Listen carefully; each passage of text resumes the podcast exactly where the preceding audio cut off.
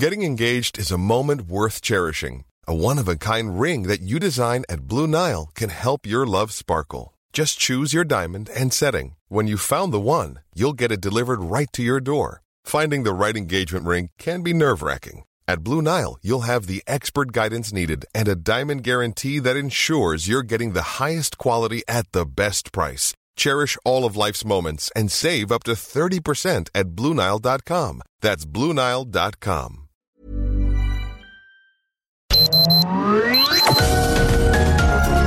Heraldo Media Group presenta Sergio Sarmiento y Lupita Juárez. Información veraz y oportuna con un toque personal y humano. Por El Heraldo Radio, donde la H suena y ahora también se escucha.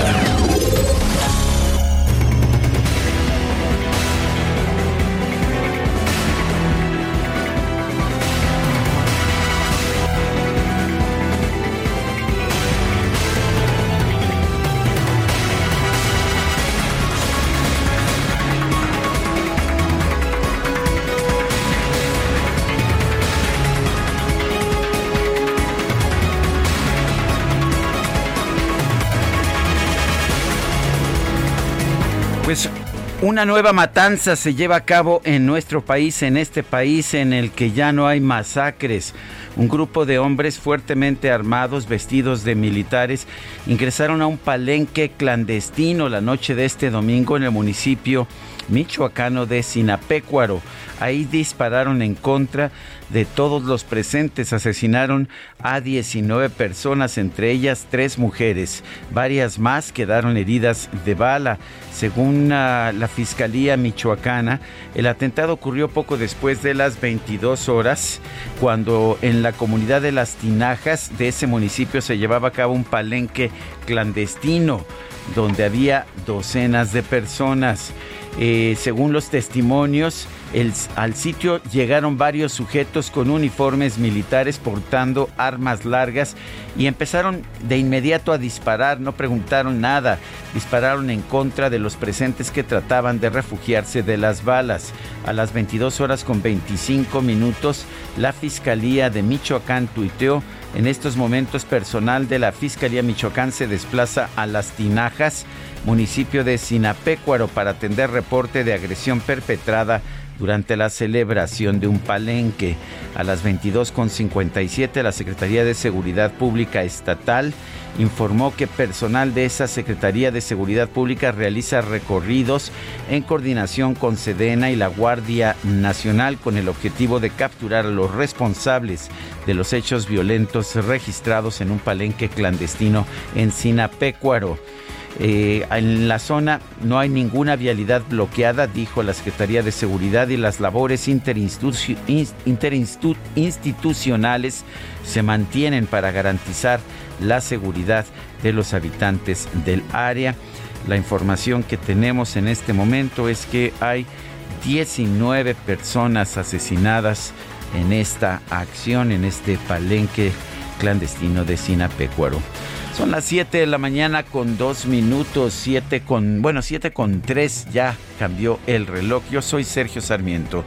Quiero darle a usted la más cordial bienvenida a El Heraldo Radio. Lo invito a quedarse con nosotros. Aquí estará bien informado.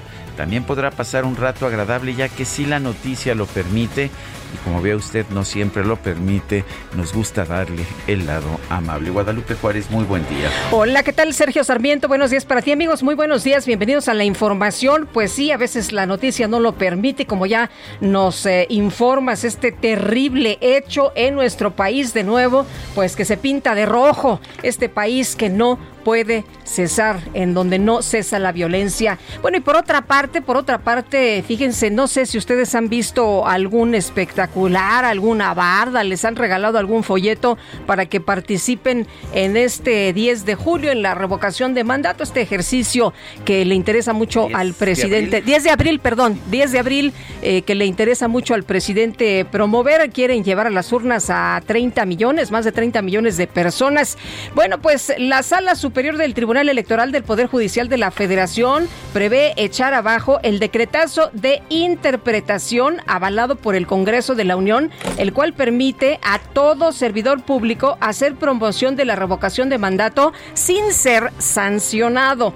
En un proyecto de sentencia que hizo público el Tribunal Electoral, el cual fue elaborado por el magistrado Felipe de la Mata, se declara que el decreto de interpretación es inconstitucional, ya que va en contra de diversos artículos de la Constitución en los que se prohíbe que en veda electoral se realice, escuche usted, cualquier propaganda gubernamental a favor de consultas populares, revocaciones de mandato y elecciones. Quienes están promoviendo todas estas pintas de las bardas y también los espectaculares, bueno, vaya usted a saber, lo que sí sabemos es que siguen inaugurando obras, siguen promoviendo lo que están haciendo y siguen los eh, funcionarios federales y también los, eh, pues ya sabe usted, en los diferentes gobiernos están promoviendo la revocación de mandato, este ejercicio. El proyecto busca mantener medidas cautelares, sanciones, ordenamientos dictadas contra servidores públicos, incluidos gobernadores de Morena, por mostrar su respaldo al presidente Andrés Manuel López Obrador en un periodo de veda, lo cual significa que todo servidor público debe eliminar esa propaganda gubernamental en respaldo del mandatario nacional con la finalidad de no incidir en la consulta que se va a llevar a cabo el próximo domingo 10, 10 de abril. Bueno, el proyecto pues, se tienen que dar prisa, ¿no? En el tribunal, el proyecto que se prevé se discuta y se vote por los magistrados del Tribunal Electoral durante una sesión privada antes del miércoles. Dejen claro que la prohibición general de difusión de propaganda gubernamental durante el periodo de revocación de mandato que va desde convocatoria hasta la conclusión de la jornada es de raíz constitucional. Bueno, y en otros temas, ganó el Oscar a Mejor Película Coda, esta película, una película sentimental si usted quiere, pero entrañable, en la que participa Eugenio Derbez, el mexicano. Él tiene un papel muy importante en esa película. Es una película de Sean Hayder. Eh, quien es directora, escritora y que gana, gana un Oscar precisamente con esta película. Eh, ayer, sin embargo, los pues ahora sí que los reflectores no se los llevaron los ganadores, no se los llevó Koda, no se los llevó Troy Kotsur que ganó el premio a pues a, mejor a, mejor actor eh, precisamente con, con esta película. Eh, de reparto, actor de reparto. El mejor actor de reparto, sino se lo llevó una situación muy complicada. El, estaba el comediante Chris Rock haciendo chistes de todo el mundo, pues es su trabajo. Hizo un chiste sobre la esposa de Will Smith, sobre el corte de pelo de la esposa de Will, de Will Smith. Se refirió a que estaba esperando a que se hiciera la secuela de G.I. Joe, eh, una película en que pues la actriz aparecía con un corte de pelo muy muy corto, solo que la esposa uh, de, Will Smith parece de padece de alopecia, una enfermedad que ha hecho pues que se rasure virtualmente la cabeza. Will Smith enfurecido se levantó y golpeó, golpeó aunque eh, fue quizás más bien como una especie de bofetada a Chris Rock, se sentó posteriormente y más tarde ganó el premio al mejor actriz, al mejor actor principal y ofreció un discurso lleno de lágrimas, un discurso eh, muy poderoso también, debo decir que improvisó y bueno, las opiniones se dividieron por lo menos en redes sociales, quienes no aceptaban el hecho de violencia que se había vivido y quienes ah, eh, pues por otra parte aplaudían lo que consideraron eh, fue una defensa de la esposa de Will Smith. Eso se llevó los reflectores, Coda se lleva el Oscar a la mejor película. Pues impresionante, ¿no? Todo el mundo en shock, se pensaba que era parte al principio cuando le dio la cachetada, que era parte de las mismas bromas del espectáculo y todo el mundo empezó a preguntar en Twitter, oye, ¿fue en serio? ¿No fue en serio? Porque él empieza, después de esta cachetada, le empieza a gritar a Chris Rock, Will Smith, que no hable de su esposa, ¿no? Y con un tono muy grosero. Con, un tono muy grosero. Y bueno, pues. En Estados Unidos se censuró el audio. En la transmisión que tuvimos internacionalmente, sí pudimos escuchar el audio. Estaba muy claro para quienes escuchamos el audio que no era algo eh, que fuera actuado, que era realmente un Will Smith enfurecido. Sí, totalmente distinto al Will Smith que, que, conocemos, ¿no? Esta persona tan afable, tan amable, pero sí te sacas de onda cuando se levanta y le da la cachetada y dices, bueno, pues puede ser parte del espectáculo, pero cuando ya grita y dice groserías, dices, ay, caray, esto ya no, esto ya no es así. Bueno, son las 7 de la mañana con 9 minutos, vámonos a la frase del día.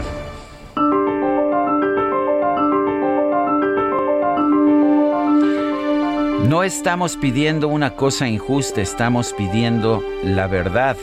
Laura Morán, la, la, mujer de 95 años cuyo caso será decidido hoy por la Suprema Corte de Justicia, fue la pareja sentimental durante 52 años de Federico Gertz Manero, hermano del fiscal general de la República.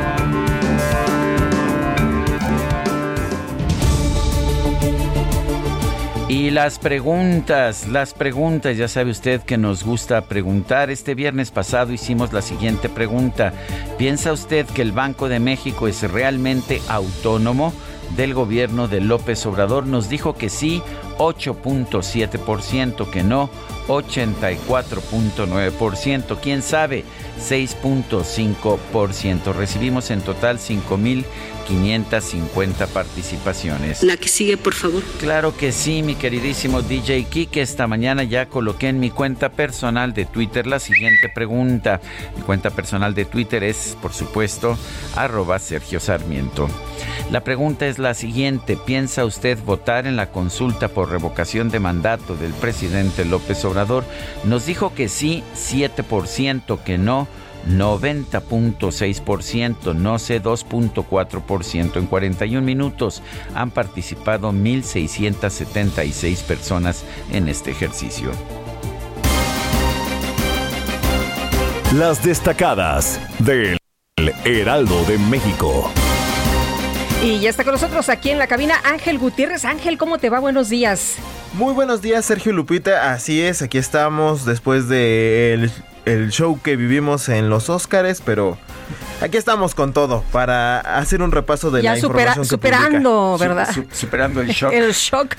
Sí, la verdad es que yo tuve doble shock porque por un lado estaba viendo el partido de la selección y por otro lado estaba viendo los Óscares. doble, doble. Ay, sí, pase por doble momento incómodo. Estos, estos jóvenes multitask. Hombre. Así es que vamos a comenzar con la información que publica el Heraldo esta mañana. En primera plana, Secretaría de Hacienda busca blindar a pobres de la inflación. El subsecretario de la Dependencia, Gabriel Llorio, aseguró que preparan un paquete de medidas para contrarrestar sus efectos. País. Plantea Tribunal Electoral tirar, tirar decretazo. El proyecto de sentencia considera que es inconstitucional, por lo cual es inaplicable para la revocación. Ciudad de México presumen recuperación de Iztapalapa. AMLO acude a la Utopía Aculco, lugar de opciones culturales, recreativas y de servicios. Estados alistan caravana migrante. Centroamericanos prevén salir este miércoles hacia la Ciudad de México. Denuncian condiciones precarias. Orbe. Rusia. Ártico se tensa por la invasión. Putin ve en esa zona una salida al bloqueo económico de Moscú debido a la incursión en Ucrania. Mercados. Prepara la Secretaría de Hacienda blindaje para los pobres. Incluimos esta vez escena porque menciona que Derbez en la mejor película. Coda se coronó como la ganadora de los premios de la Academia, mientras que Will Smith y Chris Rock pusieron el momento tenso de la gala. Finalmente en meta, mínimo repesca. Gracias a Estados Unidos y tras vencer a Honduras, el Tri ya tiene medio boleto a Qatar 2022. Y hasta aquí Sergio Lupita la información de las destacadas del Heraldo. Muy bien, muchas gracias Ángel, buenos días.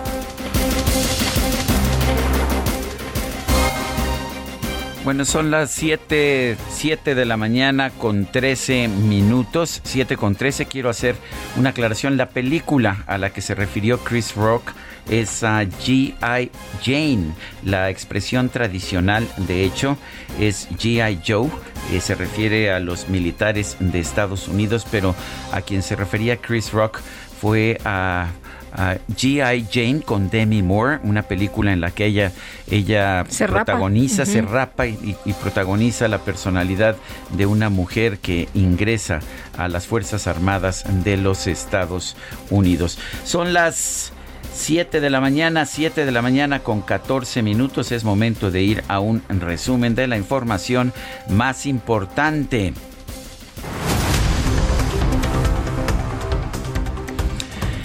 El Tribunal Electoral del Poder Judicial de la Federación difundió un proyecto de resolución del magistrado Felipe de la Mata que confirma que no está permitida la propaganda gubernamental durante la veda de la consulta de revocación de mandato.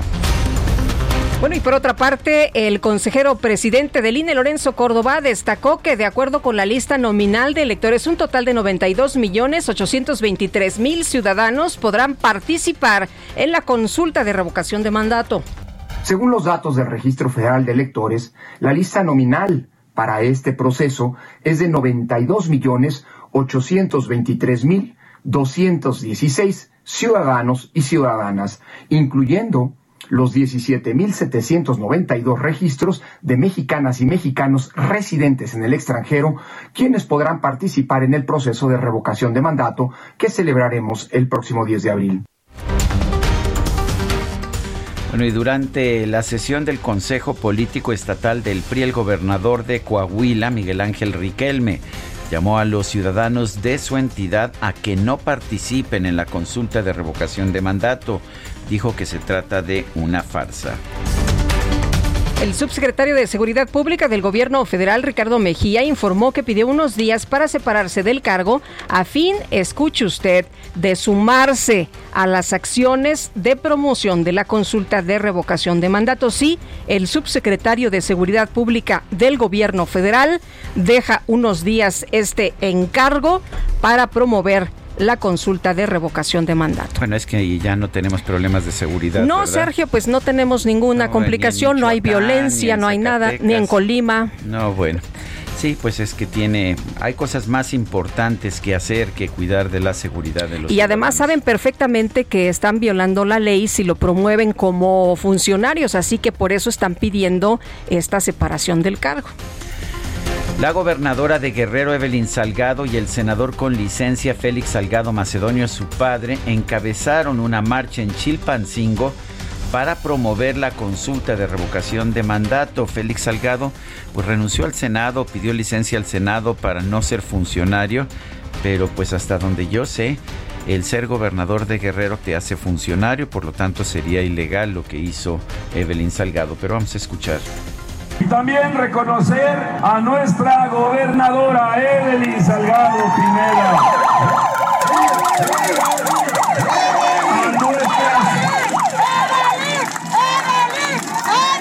A nuestras presidentas municipales y presidentes municipales que están presentes, Norma Utilia de Chilpancingo y varias y varios más. Aquí los traigo anotados para que los registre el INE. Bueno, pues a pesar de los llamados de línea a no difundir propaganda gubernamental, el presidente López Obrador anunció este fin de semana la construcción de un hospital de IMSS en los terrenos donde se construiría la refinería de Tula Hidalgo. Estamos eh, en este terreno que originalmente iba a ser una refinería, se compró para eso, para construir una refinería en el tiempo del gobierno de Felipe Calderón, 1.800 millones de pesos, 700 hectáreas. No se hizo la refinería, nada más la barda, y ahora pues vamos a utilizar este terreno, una parte, 17 hectáreas, para hacer un hospital del Seguro Social. Por otro lado, el presidente de la República realizó un recorrido de supervisión por las obras de construcción del Parque Bicentenario en Ecatepec junto con el gobernador del Estado de México, Alfredo del Mazo. Bueno, pues estamos aquí en Catepec. Este es uno de los municipios con más población en el país y con más población marginada. Es eh, como Tijuana, como Iztapalapa, como Nesa. Y este es un municipio con mucha pobreza, con mucha marginación. Y se están llevando a cabo estas obras que estamos supervisando. Son espacios para que la gente y sobre todo los jóvenes puedan tener estos eh, espacios para el deporte, para la recreación. Bueno, y por otra parte, el presidente también realizó un recorrido por la alcaldía Iztapalapa para presentar el proyecto Utopía, el cual consiste en la construcción de bibliotecas y albercas públicas. Estamos en Utopía. Es un proyecto impulsado por Clara Brugada, alcaldesa de Iztapalapa y por Claudia Sheinbaum. Es un sueño convertido en realidad. La Secretaría de la Defensa Nacional informó que tras concluir el Aeropuerto Internacional Felipe Ángeles, el agrupamiento de ingenieros del ejército se, se integró a la construcción del tramo 5 del tren Maya. Y el exgobernador de Baja California, Jaime Bonilla, envió una carta a la mesa directiva del Senado para informar que va a reincorporarse a las actividades legislativas. En redes sociales se difundió la grabación de una conversación de la coordinadora de Morena en el Congreso de Tamaulipas, Úrsula Patricia Salazar, sobrina del presidente López Obrador, en la que presuntamente pacta inflar las facturas de un proveedor. Sea, de tú, por ejemplo, yo, tú, por ejemplo, tu subtotal son ochenta y tantos, ¿no? Yo a eso le voy a sumar 20 y tú vas a eso, le 20 le vas a, yo te voy a pagar el IVA de esos 20. Ok. ¿sí? Entonces tú, yo, tú nada más me tienes que devolver a mí los 20. Sin problema. Porque ya te di los, ya te, yo te voy a pagar el IVA. O sea, yo en lo que le sume, yo le, voy a, sumar, a subir, a suba- sumar a tu subtotal. Sin problema. Yo te voy a pagar más, ¿sí me explico? Sin problema. ¿Sí? Sin Bueno, problema. mañana te digo cómo lo hacemos, ¿sale? Qué buen negocio, ¿no? Pues sí, qué buen negocio, 20 millones de pesos. Qué bueno que tenemos el pañuelito blanco, que significa que ya no hay corrupción y por lo tanto, por definición, ya no hay corrupción. Bueno. eh, un comunicado, en un comunicado, el dirigente nacional del PAN, Marco Cortés, pidió a la diputada local de Tamaulipas, Úrsula Patricia Salazar, que aclare pues lo que se dice de esta filtración del audio. La defensa legal del exgobernador de Nuevo León, Jaime Rodríguez Calderón, denunció que los derechos de su cliente están siendo vulnerados, ya que no ha recibido la notificación de su audiencia del próximo 11 de abril.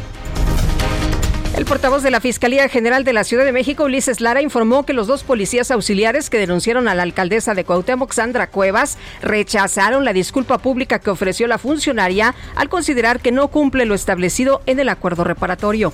Los mandos de la policía auxiliar que resultaron agraviados por parte de la alcaldesa en Cuauhtémoc interpusieron el recurso de revocación del auto con el cual el juez consideró que se tuvo por cumplida la condición que le fue impuesta a la titular de la, de la demarcación consistente en ofrecer una disculpa pública. Para los mandos policiales agraviados, las declaraciones hechas por la alcaldesa a los medios de comunicación al exterior del reclusorio norte no se acercan a una disculpa pública, dado que solo se refirió a ellos sin su nombre ni su adscripción, lo que daría cuenta de la hostilidad que mantiene la servidora pública hacia sus personas. La Fiscalía General de Querétaro informó que dos elementos de la Policía Municipal, uno de la estatal y un elemento de protección civil fueron detenidos por omisiones relacionadas con los actos violentos registrados en el estadio La Corregidora. En Sinapecuaro, Michoacán, este domingo se registró un ataque armado en un palenque clandestino con un saldo de por lo menos 19 personas muertas. Bueno, asesinadas. Así es, y durante su visita a Qatar, el canciller Marcelo Ebrard participó en el Doha Forum 2022 para presentar el Fondo de Adaptación Climática para América Latina y el Caribe creado en 2021 por la CELAC. Y por otro lado, el canciller Ebrard se reunió con el enviado especial de los Estados Unidos para el clima, John Kerry, para hablar sobre energía renovable y cambio climático.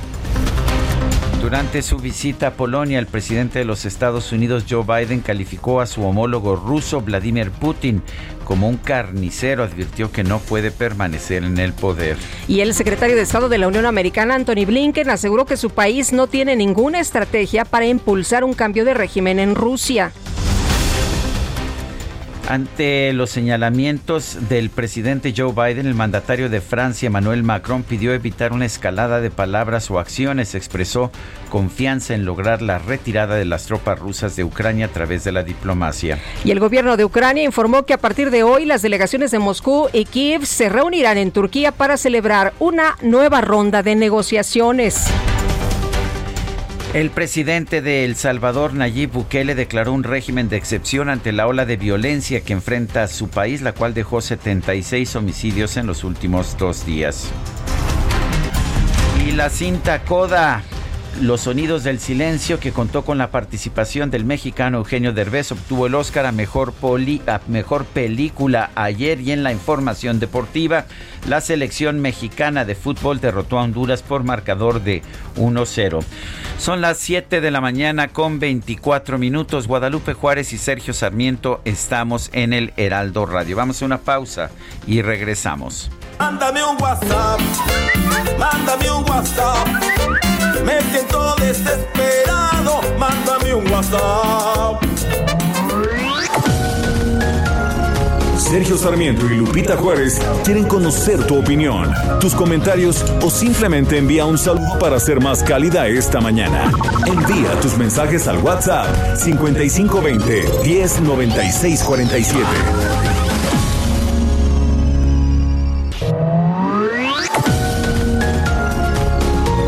Continuamos con Sergio Sarmiento y Lupita Juárez por El Heraldo Radio.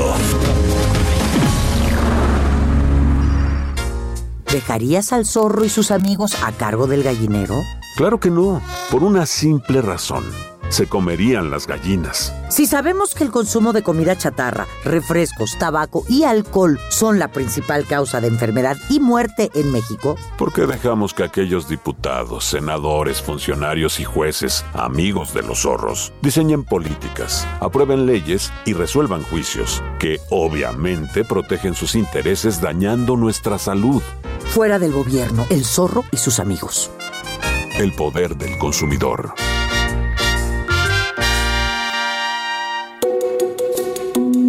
El 28 de marzo de 1944, fue inaugurada la Hemeroteca Nacional de México por el presidente de la República, Manuel Ávila Camacho. Resguarda uno de los acervos hemerográficos más grandes de América Latina, conformado por 7.5 millones de ejemplares de publicaciones científicas, culturales y populares. Al año, este servicio nacional atiende a unos 28.000 usuarios de manera presencial y ofrece 250.000 consultas automatizadas. Además, recibe en promedio más de 140.000 publicaciones que se suman a las antiguas. La Hemeroteca Nacional de México se fundó en 1944 en el ex templo de San Pedro y San Pablo en el centro histórico de la Ciudad de México. Luego de 23 años, se creó el Instituto de Investigaciones Bibliográficas en Ciudad Universitaria, pues el recinto anterior había quedado rebasado. La mudanza del material bajo el cuidado de la Hemeroteca Nacional tardó tres lustros. Actualmente se enfrenta de nuevo a la saturación y para hacerle frente se proyectó el Centro de Preservación Documental en el campus Juriquilla de Querétaro. Recordemos que la hemeroteca brinda un servicio independiente a la Biblioteca Nacional de México, cuando en otros países las hemerotecas son un departamento al interior de las bibliotecas. En Soriana, 20% de descuento en todas las llantas, trajes de baño, estufas y aires acondicionados. Y aprovecha hasta un 70% de descuento en juguetes y pantalla Samsung de 50 pulgadas 4K a 9,990 pesos. Soriana, la de todos los mexicanos. A marzo 28, aplica restricciones. Válido en Hiper y Super.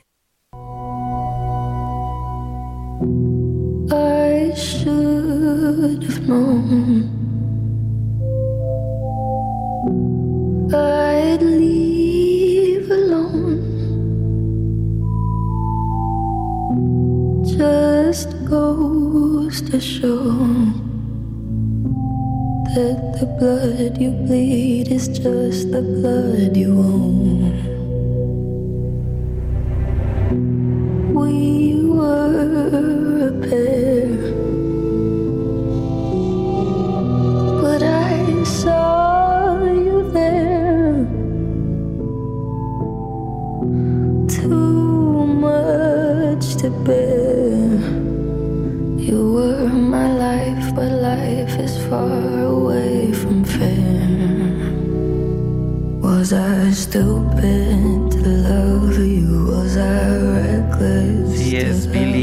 Eilish, acompañada de su hermano Phineas O'Connell. Están cantando No Time to Die. Es la canción tema de la película No Time to Die, No es tiempo para morir, del 007 de James Bond.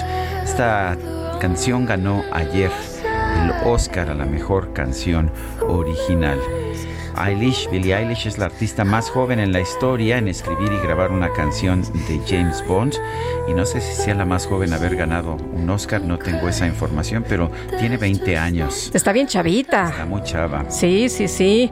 Y la verdad a mí me dio mucho gusto verla el día de ayer y además emocionadísima, ¿no? Cuando recibe este reconocimiento junto con su hermano, se abrazan. Ellos han trabajado toda la vida, eh, bueno, de, de, de esta eh, joven vida de Billie Eilish, eh, juntos en su, ya sabes, en su recámara. No sé si has visto el documental, cómo trabajan. Y la verdad me dio mucho gusto que ganaran ayer. Bueno, y seguimos hablando del Oscar. Este domingo se llevó a cabo la edición número 94, organizada por la Academia de las Artes y las Ciencias Cinematográficas, que premió a las mejores películas del 2021 en un formato totalmente distinto. Habíamos visto que había bajado la audiencia por esta eh, manera de hacerlo, híbrido. Y el día de ayer una gran expectativa, ¿eh? Porque. Déjate pues, la expectativa. eh, sí, yo, sí, yo sí. creo que fue el- la, la premiación más accidentada. No, bueno, había mucha expectativa después de después de, la pandemia, ¿no? Porque imagínate que ya todo el mundo pues estaba presencial, ya todo ya no era híbrido, ya todo el mundo sin el cubrebocas, ya estaba la gente muy emocionada de, de ver y de conocer pues eh, este este evento que, que la verdad llama mucho la atención. Rafa Sarmiento, qué gusto saludarte esta mañana comentarista de cine en TNT. ¿Cómo viste? ¿Cómo viste la esta ceremonia? ¿Qué te pareció? Muy buenos días, Lupita. Buenos días, Sergio. Muy buenos días a todo el auditorio. Eh, pues como bien lo dicen, con mucha expectativa, era el gran regreso de los premios de la Academia después de dos años muy raros. El año pasado se rompe el récord de la audiencia eh, más baja. Tengo que decirlo, el año pasado, en las 21 entregas del Oscar que me ha tocado a mí eh, cubrir, ha sido el año más aburrido, más soso, eh, más plástico que me ha tocado vivir. Y ayer se intentaba justamente recuperar como que todos esos viejos valores que hacían que la entrega de los premios de la Academia fuera además un gran show de televisión, los años de Steve Martin, de Billy Crystal, de Whoopi Goldberg. Traen a tres conductoras, tres comediantes potentes eh, en un guion muy divertido, con muchas referencias, con un ritmo parecido a lo que solíamos tener antes y además haciendo también una especie de homenaje a ciertas cuestiones cinematográficas a años de su lanzamiento. Se celebraron los 50 años del de, lanzamiento de El Padrino, que bueno, como todos sabemos, se estrenó en el año 72, eh, nominada a 11 Óscares en, en esa primera entrega. Se hizo un homenaje también a la franquicia de James Bond, eh, 26 películas, eh, a pues a 60 años del estreno de Doctor No, que oficialmente es la primera película del personaje de Ian Fleming y que además ponía todas las reglas del género. Eh, el agente 007, con un par de chicas, con un par de coches icónicos, con una serie de gadgets, con un villano que generalmente es un millonario que tiene planes siniestros de acabar el mundo, etcétera. Hay ciertas reglas en el género, en el género Bond, me voy a atrever a decir que es un género, y bueno, esto también tenía que celebrarse. Eh, hubo momentos eh, muy emotivos, se rompen ciertos récords. Eh, Billie Eilish, como decían, es la, la, la, música más joven en recibir, eh, más bien en, hacer una película, en hacer una canción sobre, sobre James Bond. El, el, el, el, título, por así decirlo, lo sostenía Sheena Easton, que cuando hizo For Your Eyes Only tenía 22 años. Billie Eilish compuso esta canción a los 18 años, así que bueno, está ahí marcando un, un, récord. Eh, Jane Campion gana la categoría de mejor dirección, es apenas la tercera mujer en ganar la categoría de dirección y es oficialmente la única mujer que tiene dos nominaciones en el área de dirección Eh, Diane Warren, al perder justamente con Billie Eilish, sigue siendo oficialmente la mujer que más nominaciones ha tenido a un Oscar sin haber ganado uno solo, es decir, 13 postulaciones y 13 perdidos. Y finalmente, pues bueno, lo sucedido, el bochornoso eh, momento y, incómodo que, todos pudimos ver cuando Will Smith tuvo un arrebato fuerte con el comediante eh, Chris Rock y terminó en un bofetón, en una disculpa, en, gritos, con palabras altisonantes, etcétera. Eh, la transmisión en los Estados Unidos a partir de aquel eh, show del medio tiempo donde estuvieron Justin Timberlake y Janet Jackson, que Justin Timberlake le arranca el sostén y eh, deja al aire, digamos, la anatomía de Janet Jackson. Las cadenas de televisión a partir de ese evento deciden tener un delay es decir, un retraso de unos dos o tres segundos para que a ellos les dé tiempo de eh, censurar de alguna manera o controlar lo que pueda ocurrir. En los Estados Unidos la, transmisión no salió como sucedió. Completa, por pero no se oyeron las palabras, pero digo, aquí en México sí escuchamos las palabras, exactamente, los insultos a, exactamente. En Japón en Australia, para América Latina, claro, ahí teníamos el feed eh, directo sin pasar por esta censura y entonces, bueno, vimos qué fue lo que pasó. La gente ¿qué, pensaba de eso, Rafa? Tú, a ver, llevas transmitiendo los Oscar mucho, muchos años, tienes, eh, pues no, te asustan las palabras altisonantes, te conozco ahora sí que desde que eras bebé. Cuéntanos, Rafa, ¿qué sentiste, qué pensaste, cuál fue tu reacción? Eh, ¿Pensaste que era actuado como mucha gente? Eh, en un principio, en un principio, honestamente, sí pensé que era actuado. Cuando oí las palabrotas, eh, ahí ya me quedé un poco helado porque no son palabras que vayan a aceptar en un guion de la academia. Viendo entonces las escaletas y el guion, porque parte, parte de lo que sucede en la entrega del Oscar va guionado, por eso tienen un teleprompter los presentadores, etcétera, y muchas partes son ad libitum, es decir, le dan eh, la libertad a quien presenta o a quien agradece de decir lo que quiera decir. Eh, generalmente, si va a haber algún tipo de interacción o algún tipo de show de sorpresa, en el guion viene marcado que va a haber algo. No te dicen que, pero sí te lo marcan porque tomemos en cuenta que eh, la academia vende los derechos de la transmisión a muchos lugares del mundo y estás jugando con el tiempo aire de, todas las cadenas que están transmitiendo. Entonces, tienen que avisarte. La primera reacción para mí, evidentemente, fue esto está en el guion, es actuado, es un chistorete entre amiguetes. Pues no lo era. Veo el guion, no viene marcado. Y después vienen estas dos palabras altisonantes. Me quedó más que claro que no se trataba de una actuación. Yendo un poco más lejos, ya pasado el, el acto, etcétera, empiezo a leer una serie de cuestiones eh, le puede costar a Will Smith la expulsión de la academia, le podría costar el mismo Oscar. A eh, partir del caso Weinstein en, 2017, eh, la academia instaura un reglamento de comportamiento para los miembros e invitados. la violencia verbal, sexual, física, no está permitida, no está tolerada, no está amparada de ninguna forma. Eh, Rafa. Y dicen. Eh, sí, te, sorprende eh, que, Will Smith haya reaccionado de esa forma? porque todo mundo en el mundo, todo, todo el mundo ahora sí que alrededor del globo, pues se quedó como en shock por, por el personaje de que se trata. Vemos un Will Smith que siempre está eh, amable, siempre está dispuesto a, conversar, es muy ameno, es una persona muy sencilla.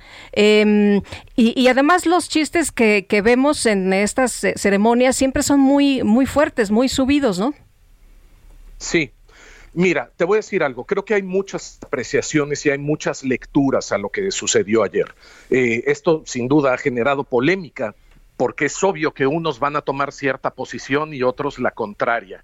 Eh, es un acto de violencia y es reprobable. Eso no está a discusión. No debió haber sucedido. Pero de unos años para acá y a raíz de que Jada Pinkett Smith, esposa de Will Smith, hizo público que había sido infiel eh, con un hombre menor, etcétera. Will Smith ha sido sujeto de burlas, de memes, de sketches cómicos en cualquier cadena, en cualquier idioma. Se ha convertido, vamos a ponerlo entre comillas, en el cornudo internacional, en la burla de la gente. Eh, yo creo que también hay ciertas reacciones que pueden ser hasta naturales para una especie, el instinto de supervivencia. Yo no puedo imaginar el nivel de estrés al que estaba sometido Will Smith, sentado en un sillón en un teatro lleno, partido de risa, y partido de risa a costa de una condición que tiene su esposa. Eh, Jada Pinkett Smith tiene una condición autoinmune que provoca que eh, pierda el pelo y tenga que ir digamos, a rape. No es un statement de moda, no es un gusto, no es nada. Cuando hablas de condiciones es difícil, nadie sabe lo que pesa la mochila más que quien la lleva cargando. Eh, siendo familiar de alguien que tiene una condición, y lo digo por experiencia propia, siendo padre de un chico maravilloso que tiene autismo, eh, a veces es complicado lidiar con las emociones. Si se están burlando de esto, un teatro lleno y sabes que lo están viendo millones de personas, el nivel de estrés que te provoca debe ser inmenso. Entonces, claro, se afloran los instintos más elementales de, un, de una especie animal que es la raza humana. Tiene que prevalecer, por supuesto, la razón, tiene que prevalecer el pensamiento, el diálogo, la calma, la dignidad, pero perdemos a veces también de vista estos pequeños eh, actos naturales de la gente que se siente agredida o atacada. Eh, Will Smith creo que se vio arrepentido, creo que lo dijo en su, en su discurso de agradecimiento, terminó haciendo una bromita a ver si, si me vuelven a invitar o no. Eh, y te aseguro que quien peor la pasó fue él. Me sorprende mucho la reacción que tuvo Chris Rock, creo que se portó a la altura, no continuó, paró a tiempo, etcétera. Si Will Smith se hubiera parado e ido, hubiera quedado como Dios. Pero es muy difícil juzgarlo y juzgar lo que él sintió y sentirse atacado y que están atacando a su esposa en una condición. Estamos hablando de enfermedad o condición. No es nada más un chiste. Y como les dije, viene arrastrando también un, un historial fuerte de burlas y hay un momento en que es suficiente y también pues la gente pone límites. Lo de ayer fue reprobable, pero tampoco podemos perder de vista esta condición humana de Will Smith, ¿no? Pues, ¿qué te puedo decir, Rafa? Muchas reflexiones que, que a todos nos vinieron a la cabeza el día de ayer. Como siempre, un fuerte abrazo. Andas en Madrid, ¿verdad?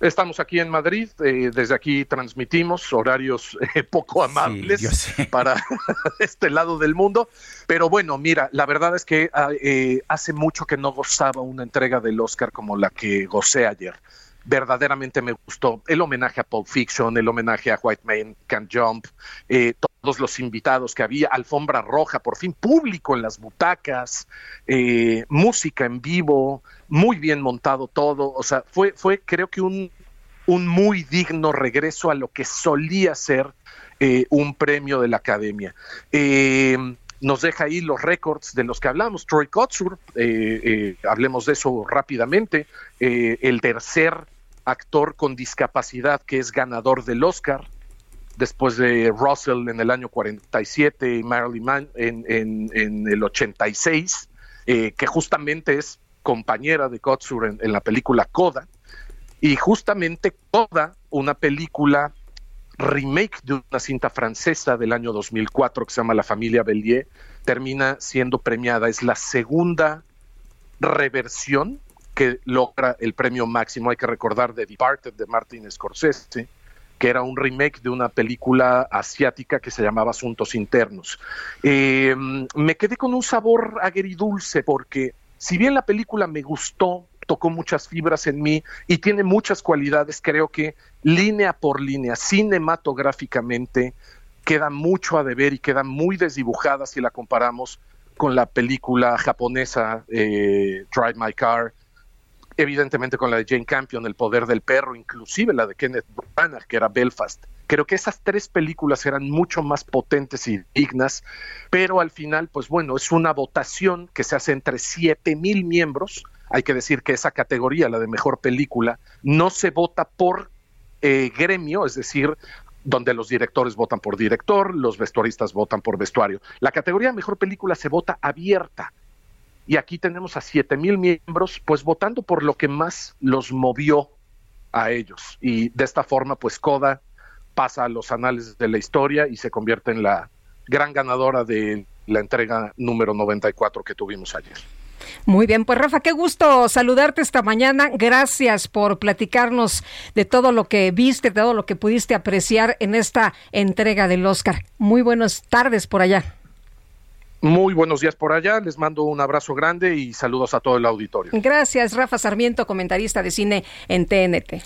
Son las 7 con 49. En Soriana, aprovecha que en todas las pinturas Meridian, cubeta regala galón y galón regala litro. Y cubeta de pintura precisísimo con 18 litros blanca, melón o crema a solo 269 pesos. Soriana, la de todos los mexicanos. A marzo 28, aplican restricciones. Válido en Hiper y Super.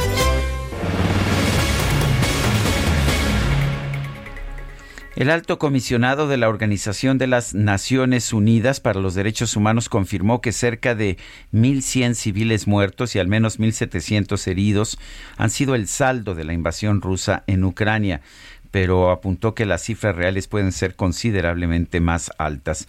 Oleksiy Otkidash es ucraniano, historiador y especialista en temas de política nacional e internacional. Lo tenemos en la línea telefónica. Oleksiy, ¿cómo estás viendo precisamente este saldo humano de la invasión rusa? Hola, buenos días a todos y a todas. Um, lamentablemente sí uh, tenemos muchas pérdidas de, las, de la gente civil y lamentablemente vemos que es la regla ya en las guerras modernas que los civiles mueren a veces más que los militares. Uh, lo de las cifras más concretas es que por lo menos en Mariupol, el alcalde de Mariupol, en la ciudad ucraniana en el sur de Ucrania que está en asedio ya durante tres semanas, ha dicho que murieron por lo menos 3.000 personas. Uh, lo mismo pasa con Kharkiv, el alcalde de esa ciudad, la ciudad número 2 de Ucrania, la ciudad más grande en el este del país. Uh, el alcalde ha dicho que murieron cerca de 2.000 personas. Y yo creo que ya que estas ciudades, uh, Mariupol está en el asedio completo, en el aislamiento completo, uh, Kharkiv está en la zona de combate y es una zona muy difícil, las cifras llegan de forma muy lenta a la ONU, a diferentes cuerpos internacionales, porque está complicada la situación en el terreno. Y entonces sí vamos a conocer finalmente que las víctimas son mucho mayores. Yo creo que pueden llegar hasta 5.000 o más. Si hablamos de las pérdidas uh, de los soldados, de las vidas de los militares, uh, el cuartel general ucraniano dice que Rusia ha perdido ya en esa guerra cerca de uh, 17 mil hombres muertos, entonces los heridos quedan como 1 a 2, 1 a 3, más o menos es la, es la proporción, y podemos hablar entonces las pérdidas rusas en general como cerca de 40 mil hombres, es decir, um, capturados, muertos, heridos, etcétera. Uh, otros in, como servicios de inteligencia o agencias de noticias dicen que Rusia pudo perder, bueno, un poco menos, cerca de 10.000 hombres uh, muertos, entonces las pérdidas totales serán como cerca de 30.000, pero de cualquier manera son las pérdidas para un mes uh, gigantes, enormes. Si hablamos de las pérdidas ucranianas, entendemos que sí tenemos bastantes pérdidas militares en Ucrania, pero serán considerablemente menos que las pérdidas rusas porque bueno Ucrania se defiende y la parte que se defiende tiene normalmente como tres cuatro veces menos pérdidas que la parte que está lanzando ofensivas que, la parte que ataca. Eh, Oleg si tú sigues en Ucrania Uh, sí, sigo en Ucrania, sigo en Kiev, en la capital. Eh, ¿cómo, ¿Cómo ves el ánimo de, de, la gente? Han pasado ya varias semanas, eh, la situación parece no salir, no moverse, eh, y aparte, agregándole a esto, pues la, la, pérdida de vidas humanas, ¿qué es, lo que, ¿qué es lo que vive la gente? ¿Qué es lo que piensa la gente? ¿Cómo está el ánimo?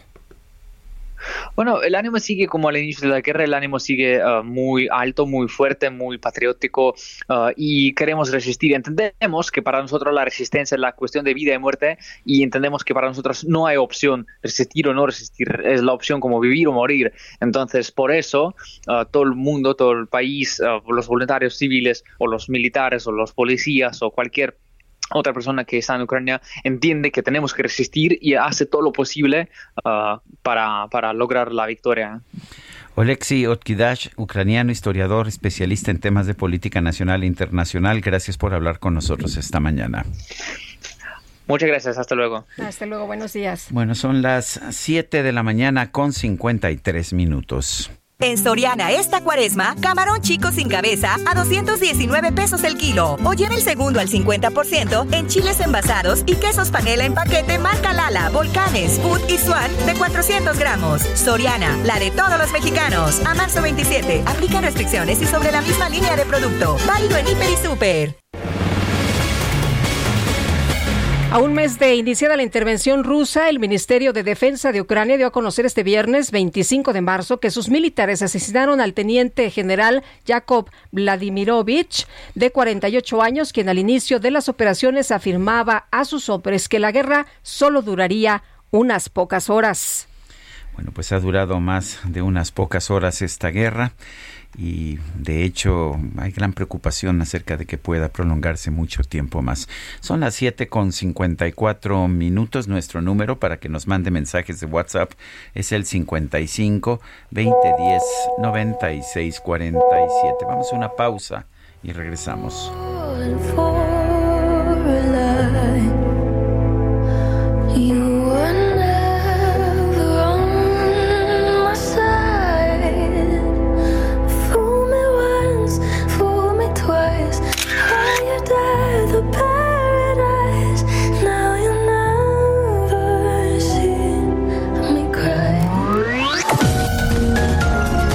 Sergio Sarmiento y Lupita Juárez quieren conocer tu opinión, tus comentarios o simplemente envía un saludo para ser más cálida esta mañana. Envía tus mensajes al WhatsApp 5520 109647.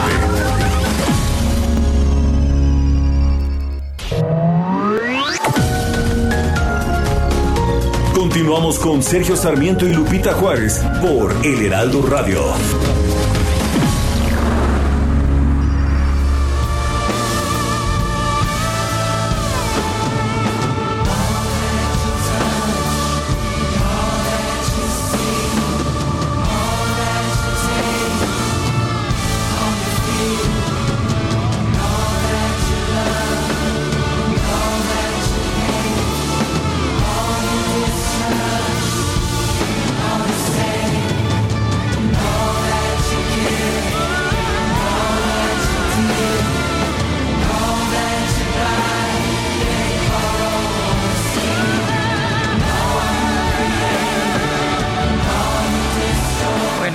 Estamos escuchando, estamos escuchando una versión de Eclipse de, de, Pink Floyd del año 1973 que se grabó, se grabó para la película Dune.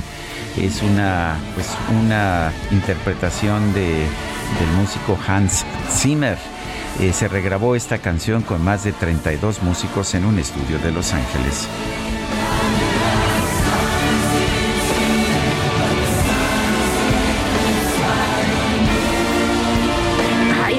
Encanta, ¿eh? me encanta la música, me encantan eh, las películas, los fragmentos, los vestuarios, las presentaciones. Me gusta mucho la entrega del Oscar. Decir que me, que me gusta la entrega del Oscar, me gusta el cine en términos generales y este. Y, bueno, y, qué bueno que ya estoy pudiendo. Ya el sábado me fui al cine. Ah, qué padre. Fui a ver esta que se llama. Ay, una con Penélope Cruz, pero no es la que Ah, la de mujeres, eh, madres paralelas. No, pero no es la de Madres Paralelas, que es este, esa es una en que, en que ella es una directora de cine. Pero ahora, ahora me acuerdo, este, la acabo de ver. Ya ves lo que es la edad, ya no te acuerdas, este. Eh, bueno, bueno, se le, se le escapa a uno a veces hasta el nombre del libro que estás leyendo, ¿no? A veces dices, ah, caramba, ¿cuál era? Ahora me acuerdo en un momento más. Pero en fin, tenemos mensajes de nuestro a los mensajes. Fíjate que nos dice una persona en el auditorio que nos venía escuchando hace un momento y cree importante informarnos que en la colonia Roma Sur están pasando casa por casa a recabar firmas y pidiendo copia de la credencial del lector a los habitantes para asegurar a los militantes de Morena. A su vez piden que se coloque un póster haciendo propaganda para que se quede el presidente. Dice esta persona que nos pidió no decir su nombre, que llegaron a colocar un póster en la fachada de la casa, a lo que yo les negué colocarlo porque es ilegal en tiempo de veda electoral y me dijeron que estaba permitido en la Constitución. No supieron en qué artículo y de todos modos se los no se los permití por ser propiedad privada. Es increíble cómo hay personas que pues siguen haciendo el trabajo sucio a este gobierno. La película de la que no me acordaba de Penélope Cruz es posterior a, Madres Paralelas, se llama Competencia Oficial, que es la que está actualmente en los cines. Nos dice Amy Shehoa, verbal o física, la violencia siempre será el último recurso del incompetente, según Isaac Asimov. Pues eh, gracias Amy Shehoa y nos dice otra persona del auditorio, buenos días, les pedimos por favor que le envíen un saludo de felicitación a nuestro hijo Eliancito, que hoy cumple 11 años de parte de sus papás Ulises y Magnolia, los escuchamos todos los días, abrazos cordiales, pues un fuerte abrazo grupal a Elian, que está cumpliendo 11 años. Un beso, Elian, y gracias por escucharnos. Y nos dice Rodolfo Contreras, productiva semana, la santificación de mandato es lamentable. Apoyaré al INE atendiendo su requerimiento de ser funcionario de casilla por respeto al instituto únicamente. Son las 8 de la mañana con 4 minutos. La Fiscalía General de Michoacán confirmó que hay 19 personas muertas en un ataque armado a un palenque en el municipio de Sinapecuaro. Esto ocurrió ayer por la noche. Sergio Cortés, adelante. Sergio Lupita, buenos días. Pues sí, efectivamente, Michoacán sigue siendo noticia nacional e internacional por la violencia que se registra en la entidad. Ahora un grupo de hombres fuertemente armados y vestidos de militares ingresó a un palenque clandestino la noche de domingo en el municipio michoacano de Sinapecuaro, donde dispararon hasta en 100 ocasiones en contra de los presentes y asesinaron, asesinaron a 20 personas, ya se confirmó que son 20 las personas eh, que fallecieron en este ataque, entre ellas tres mujeres, Sergio Lupita, todo indica que se trató de un ajuste de cuentas entre grupos rivales del crimen organizado que pelean el control del trasiego de las drogas en esa región del estado. De acuerdo con la Fiscalía del Estado, el atentado ocurrió poco después de las 22 horas cuando en la comunidad de las tinajas pues se desarrollaba este palenque sin autorización, este palenque clandestino donde había pues decenas, decenas de personas, llegó este grupo armado, disparó a quemarropa en contra de los presentes y bueno, el resultado es este 20 personas asesinadas, Sergio Lupita. 20 personas en total. Eh, 20 personas en total. Bueno, Sergio Cortés, muchísimas gracias. Buenos días. Hasta luego, Sergio. Qué impresión. 20 personas. O sea, siguen muriendo personas en nuestro país. Se ha mencionado que sí está funcionando pues esta estrategia del presidente, que ya no hay masacres, pero lo que seguimos viendo pues es esta eh, serie de, de, asesinatos y de pues de violencia en todas partes. Pues yo no sé cuando cuando hay un ataque y mueren 19 personas o 20 personas, yo no sé si eso no sea un una masacre. Pues a mí me parece que sí, pero pues al gobierno... Al gobierno no, le parece, No, ya ves que siempre nos salen con su tema este de que ellos tienen otros datos. Vámonos ahora al clima. El pronóstico del tiempo. Sergio Sarmiento y Lupita Juárez. Jesús Carachure, meteorólogo del Servicio Meteorológico Nacional de la Conagua. ¿Cómo estás? Qué gusto saludarte. Cuéntanos qué va a ocurrir en las próximas horas, cómo nos va a tratar el clima. Hola Lupita, hola Sergio, buenos días, eh, muy buenos días a todo que nos escucha. Eh, pues mira, eh, ya ha estado predominando en los últimos días ambiente estable, con muy baja probabilidad de lluvia, eh, ya empezamos a entrar en la, en la, en la época de estiaje eh, a nivel nacional y bueno, eh, predominará este día la misma situación. Tenemos una circulación anticiclónica eh, sobre la mayor parte de México que mantendrá estas condiciones de cielo pues despejado la mayor parte del día, medio nuevo por la tarde, ambiente cálido a caluroso y escaso potencial de lluvia en gran parte del territorio nacional. Algunas precipitaciones solamente se esperan en lo que es el oriente y sureste de México, esto es por el ingreso de humedad tanto del Océano Pacífico, Golfo de México, México y Mar Caribe, eh, que genera algunas precipitaciones, como te comentaba, esperamos algunas eh, eh, lluvias en Chiapas, en Tamaulipas, Veracruz, Tabasco, Campeche y Quintana Roo, poco importante, realmente nada significativo.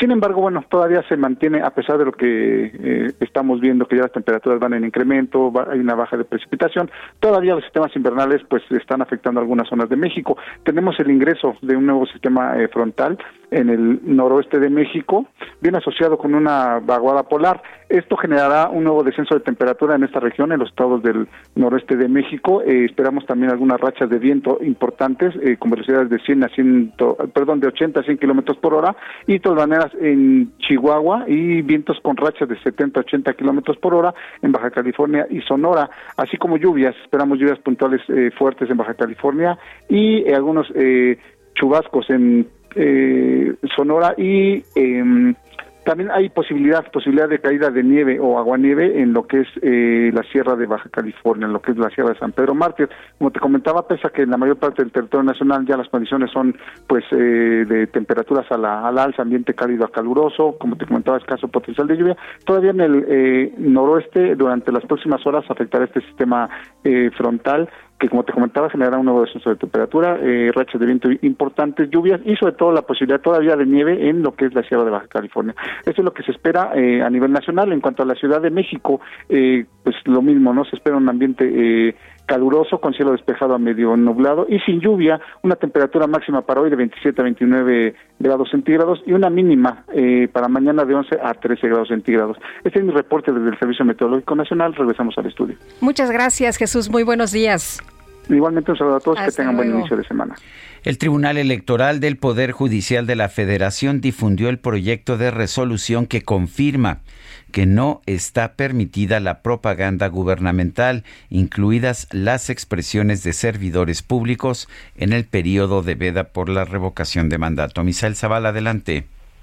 Sergio, buenos días. Efectivamente, pues la Sala Superior del Tribunal Electoral Federal prevé echar abajo el decretazo de interpretación avalado por el Congreso de la Unión, el cual permitía a todo servidor público hacer promoción de la revocación de mandato sin ser sancionado en un proyecto de sentencia que se hizo público ayer domingo y el cual fue elaborado por el magistrado Felipe de la Mata Pizaña, se declara que el decreto de interpretación es inconstitucional, ya que va en contra de diversos artículos de la Constitución, en los que se prohíbe que en veda electoral se realice cualquier propaganda gubernamental a favor de consultas populares, revocaciones de mandato y también de elecciones. El proyecto busca mantener medidas cautelares, es decir, sanciones u ordenamientos dictadas contra servidores públicos, incluidos gobernadores de Morena, por mostrar su respaldo al presidente Andrés Manuel López Obrador en un periodo de veda, lo cual significa que todo servidor público debe eliminar propaganda gubernamental en respaldo al mandatario nacional, con la finalidad de no incidir en la consulta que se realizará el próximo domingo 10 de abril. El decreto de interpretación auténtica, dijeron los eh, este proyecto, trastocó uno de los aspectos fundamentales del proceso de revocación de mandato, incluso también eh, pues el denominado decretazo hace una interpretación auténtica del concepto de propaganda gubernamental con el cual el legislador pues se transgredió los límites de la jurisdicción de la Suprema Corte de Justicia de la Nación y por eso pues este decreto va a ser echado abajo. Este decreto será, eh, este proyecto será discutido a partir del próximo miércoles por los magistrados en una sesión privada, el cual la cual pues no será transmitida eh, vía plataformas ni redes sociales. Hasta aquí la información, Sergio Lopita. Muy bien, Misael Zavala, muchísimas gracias. Gracias, buen día. Hasta luego, muy buenos días. Y el cierre parcial de la costera Miguel Alemán en Acapulco por la megamarcha a favor de la revocación de mandato que Andrés Manuel López Obrador pues eh, eh, provocó molestia de turistas que pues se dieron al aeropuerto 72% de ocupación hotelera. El cierre de la circulación en la zona tradicional inició desde las 11 horas de este domingo, lo que no cayó muy bien, por supuesto, originó tránsito intenso en el zócalo de la ciudad sobre el carril que conduce a Caleta, una de las zonas con mayor influencia o afluencia, quiero decir, de los visitantes en el municipio. La marcha partió a las 17 horas desde la vía rápida frente a las oficinas de la Secretaría de Salud Federal, a pesar de la veda electoral, fue encabezada, escuche usted por quién, ¿eh? Por la alcaldesa municipal Abelina López y avanzó sobre la principal avenida hasta llegar al Zócalo. Son las 8 de la mañana con 12 minutos. Vamos con el Químico Guerra. El Químico Guerra con Sergio Sarmiento y Lupita Juárez. Químico Guerra, ¿cómo estás? Buenos días. Muy contento, Sergio Lupita, iniciando una semana con una mañana verdaderamente esplendorosa. Y hablemos de otras cosas, porque no todo necesariamente tiene que ser la política. Hemos eh, querido siempre eh, encontrar medicamentos que no tengan efectos secundarios. Sabemos que todos eh, la tienen, pero ¿cómo se pueden crear medicamentos que no tuvieran efectos secundarios, Sergio Lupita? Es el sueño de los investigadores en farmacología y de los médicos en general. Pues hoy, en, el día de hoy, investigadores del sistema de salud de la Universidad de Virginia, liderados por el doctor Julius Sibu, publican un trabajo desde un punto de vista trascendental, en donde describen una novedosa técnica, fíjense, para crear medicamentos más seguros y sin efectos secundarios. Una nueva técnica para dar en el blanco a moléculas dentro de las células. Se esperan grandes beneficios en la lucha contra, por ejemplo, el cáncer, el autismo, el Alzheimer, entre otras. Sabemos, por ejemplo, en el cáncer, las quimios pues tienen sus efectos secundarios a veces devastadores, ¿no?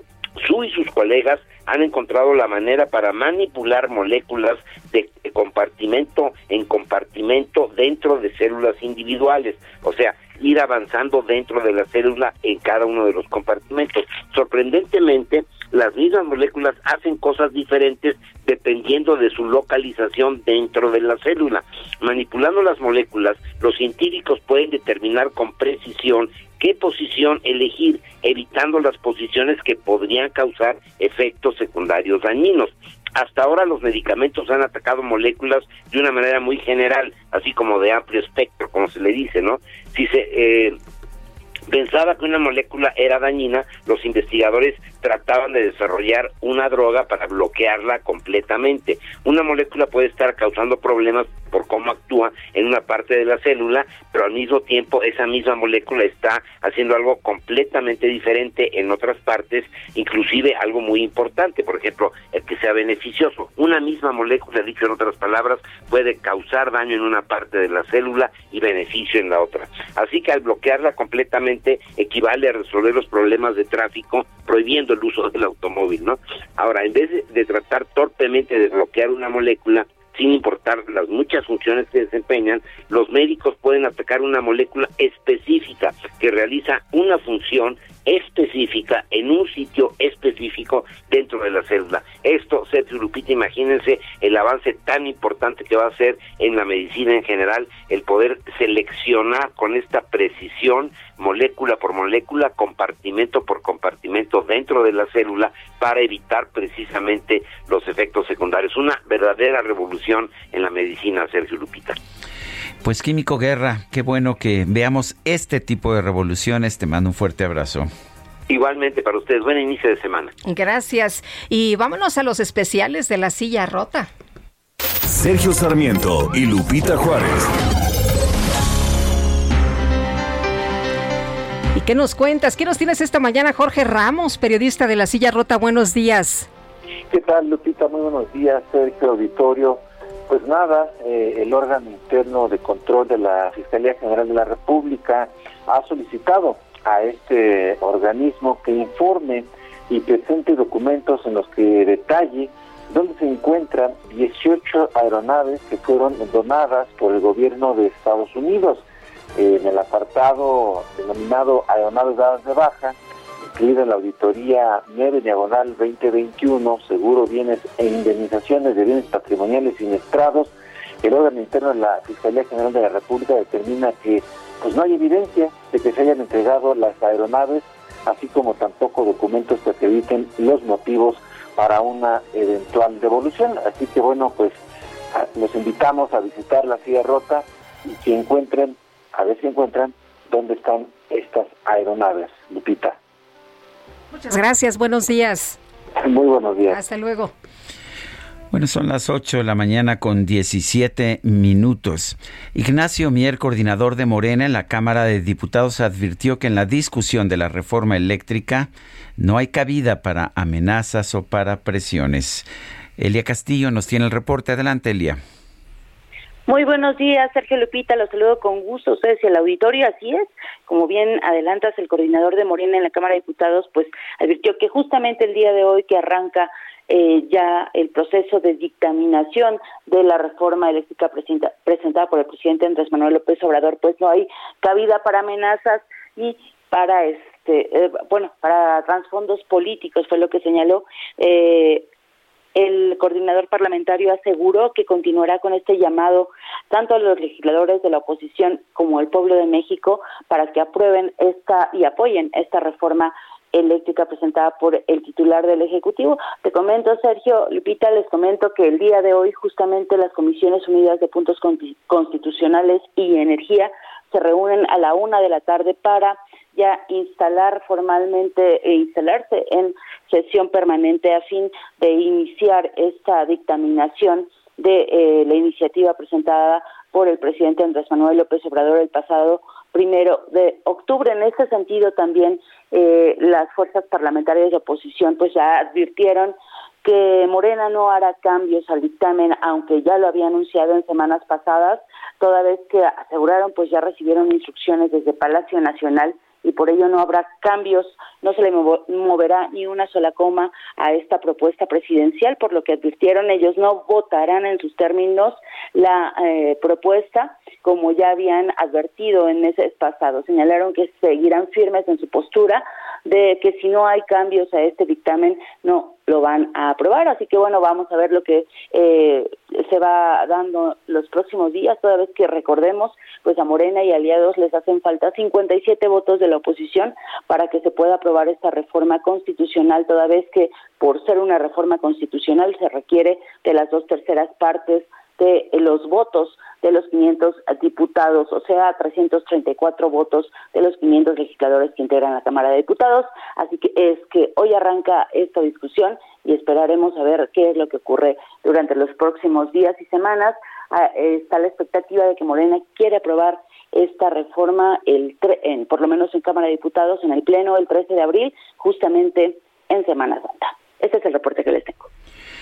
Muy bien, pues gracias Elia por este reporte. Muy buen día. Y vámonos hasta Houston con Juan Guevara. Juan, ¿cómo estás? Buenos días. Mi querida Lupita, mi querido Sergio, muy buenos días.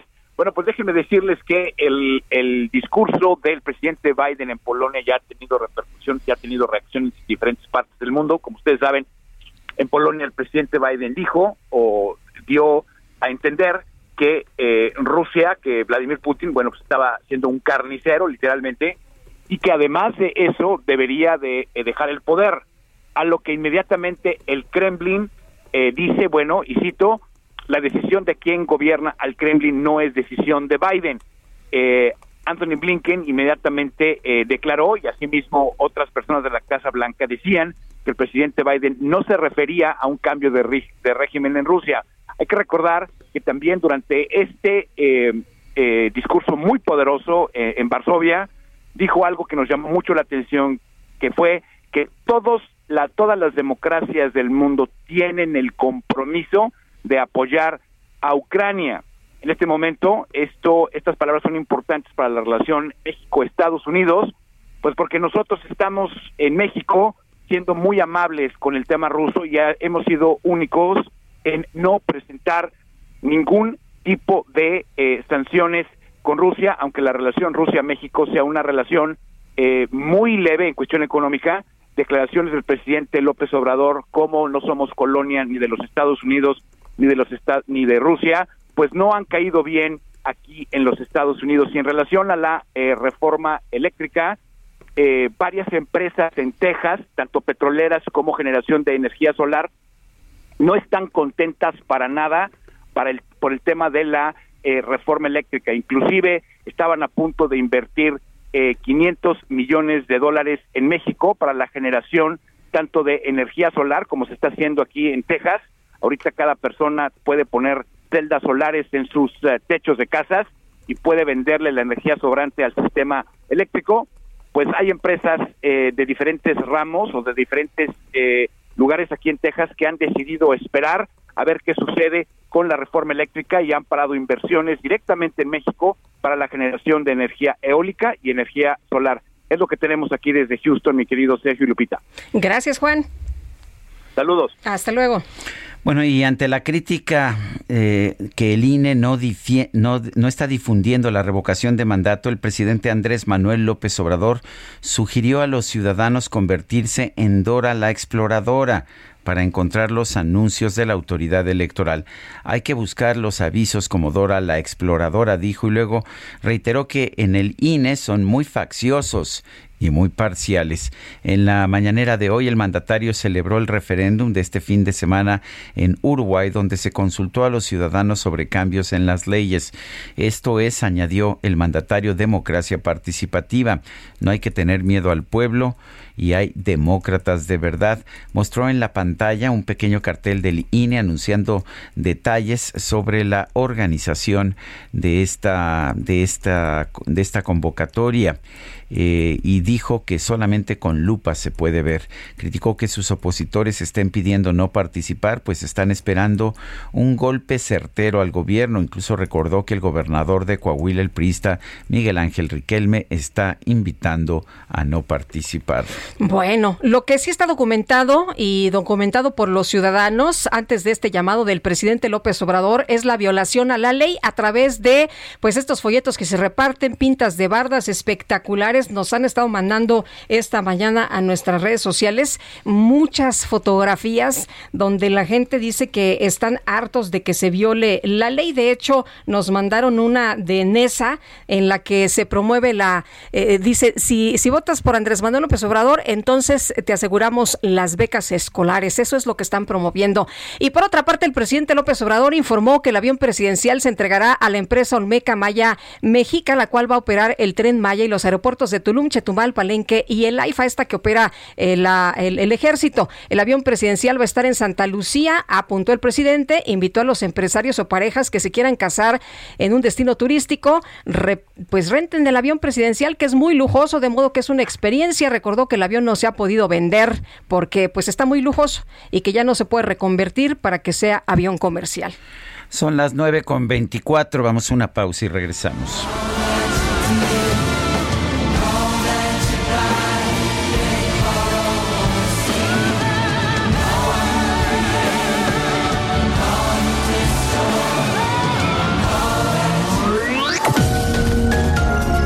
Sergio Sarmiento y Lupita Juárez quieren conocer tu opinión, tus comentarios. When you're ready to pop the question, the last thing you want to do is second guess the ring. At BlueNile.com, you can design a one-of-a-kind ring with the ease and convenience of shopping online. Choose your diamond and setting. When you find the one, you'll get it delivered right to your door. Go to Bluenile.com and use promo code LISTEN to get $50 off your purchase of $500 or more. That's code LISTEN at Bluenile.com for $50 off your purchase. Bluenile.com code LISTEN. O simplemente envía un saludo para ser más cálida esta mañana. Envía tus mensajes al WhatsApp 5520 109647.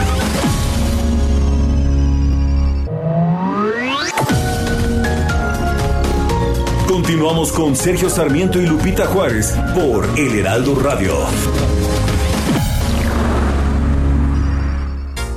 ¿Dejarías al zorro y sus amigos a cargo del gallinero? Claro que no, por una simple razón se comerían las gallinas. Si sabemos que el consumo de comida chatarra, refrescos, tabaco y alcohol son la principal causa de enfermedad y muerte en México, ¿por qué dejamos que aquellos diputados, senadores, funcionarios y jueces, amigos de los zorros, diseñen políticas, aprueben leyes y resuelvan juicios que obviamente protegen sus intereses dañando nuestra salud? Fuera del gobierno, el zorro y sus amigos. El poder del consumidor. Jaque Mate con Sergio Sarmiento. Bueno, cuando son las 8 de la mañana con 31 minutos, el presidente López Obrador primero nos dijo que el avión presidencial se iba a vender y que era cuestión de tiempo para que se encontrara quien venderlo. Los especialistas dijeron una y otra vez que, que no se iba a vender, que no era un avión que pudiera tener un uso comercial debido a los ajustes que tuvo para poder ser un avión presidencial y se le recomendó al presidente que utilizara el avión presidencial y que pues lo utilizara ya sea para él o para muchas otras razones por las que se necesitan aviones dentro del gobierno.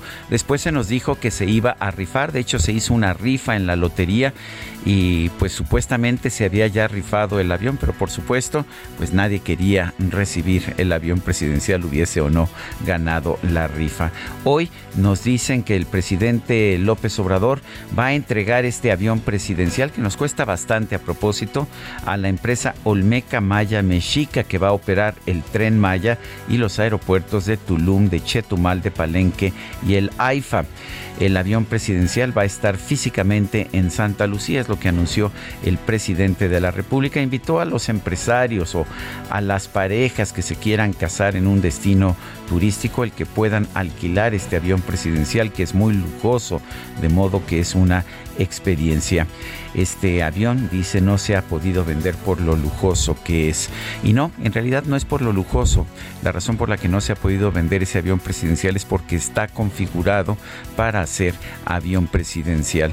Me parece que el propio presidente de la República simple y sencillamente debió haber hecho caso a quienes desde un principio le dijeron especialistas en esta materia que no se iba a poder vender el avión presidencial, dárselo en activo a una empresa que apenas está empezando, que va a manejar un tren Maya y un aeropuerto como el AIFA que quizás no tengan rentabilidad, me parece que es generarle a esta empresa un lastre financiero enorme para empezar.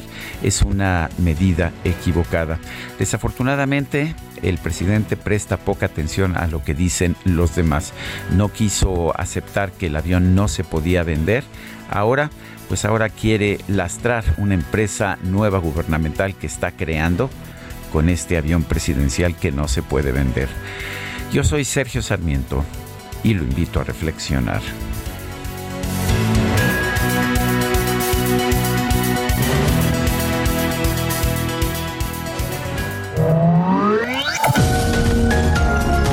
Para Sergio Sarmiento tu opinión es importante.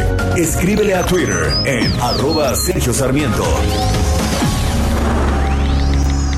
En Soriana esta cuaresma, ahorrar es muy de nosotros. Atún precisísimo en lata a 9.90 o mayonesa McCormick Limón de 507 gramos a 42.90 y aceite canoil de 946 mililitros a 37.90. Soriana, la de todos los mexicanos. A marzo 28, aplican restricciones. Válido en Hiper y Super.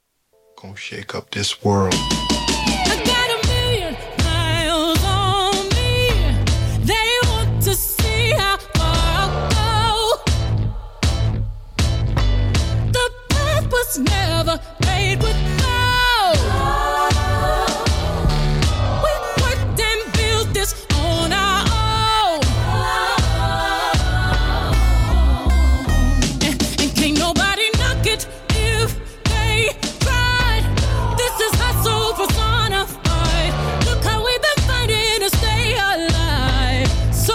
Seguimos escuchando música de los Oscar, música de películas que estuvieron nominadas o que ganaron algo ayer en los Oscar. Esta que estamos escuchando se llama se llama Be Alive, estar estar vivo. Es canta Beyoncé y es la canción de la película King Richard que protagonizó Will Smith quien después del trancazo que le pegó a Chris Rock eh, ganó el premio a mejor actor y debo decir que ofreció en ese entonces, en ese momento, el mejor discurso de su vida, un discurso claramente improvisado de un gran poder, porque casi todos los discursos del Oscar son listas de agradecimientos, ¿no? Y esto era un discurso de contenido, puede uno estar, o no de acuerdo con lo que hizo Will Smith, yo no estoy de acuerdo, creo que es un acto de violencia, casi diría yo que es un acto machista, este, hiciste un chiste sobre mi esposa y yo voy y te golpeo, eh, sin embargo creo que su discurso fue muy importante, muy intenso, y me pareció realmente un gran discurso. El amor te lleva a hacer cosas locas, parte de lo, que, dijo. Bueno, y pues aquí estamos escuchando a Beyoncé con Be Alive. A propósito, el personaje que ¿no? es espectacular Beyoncé, el video que se presentó ayer de Beyoncé espectacular.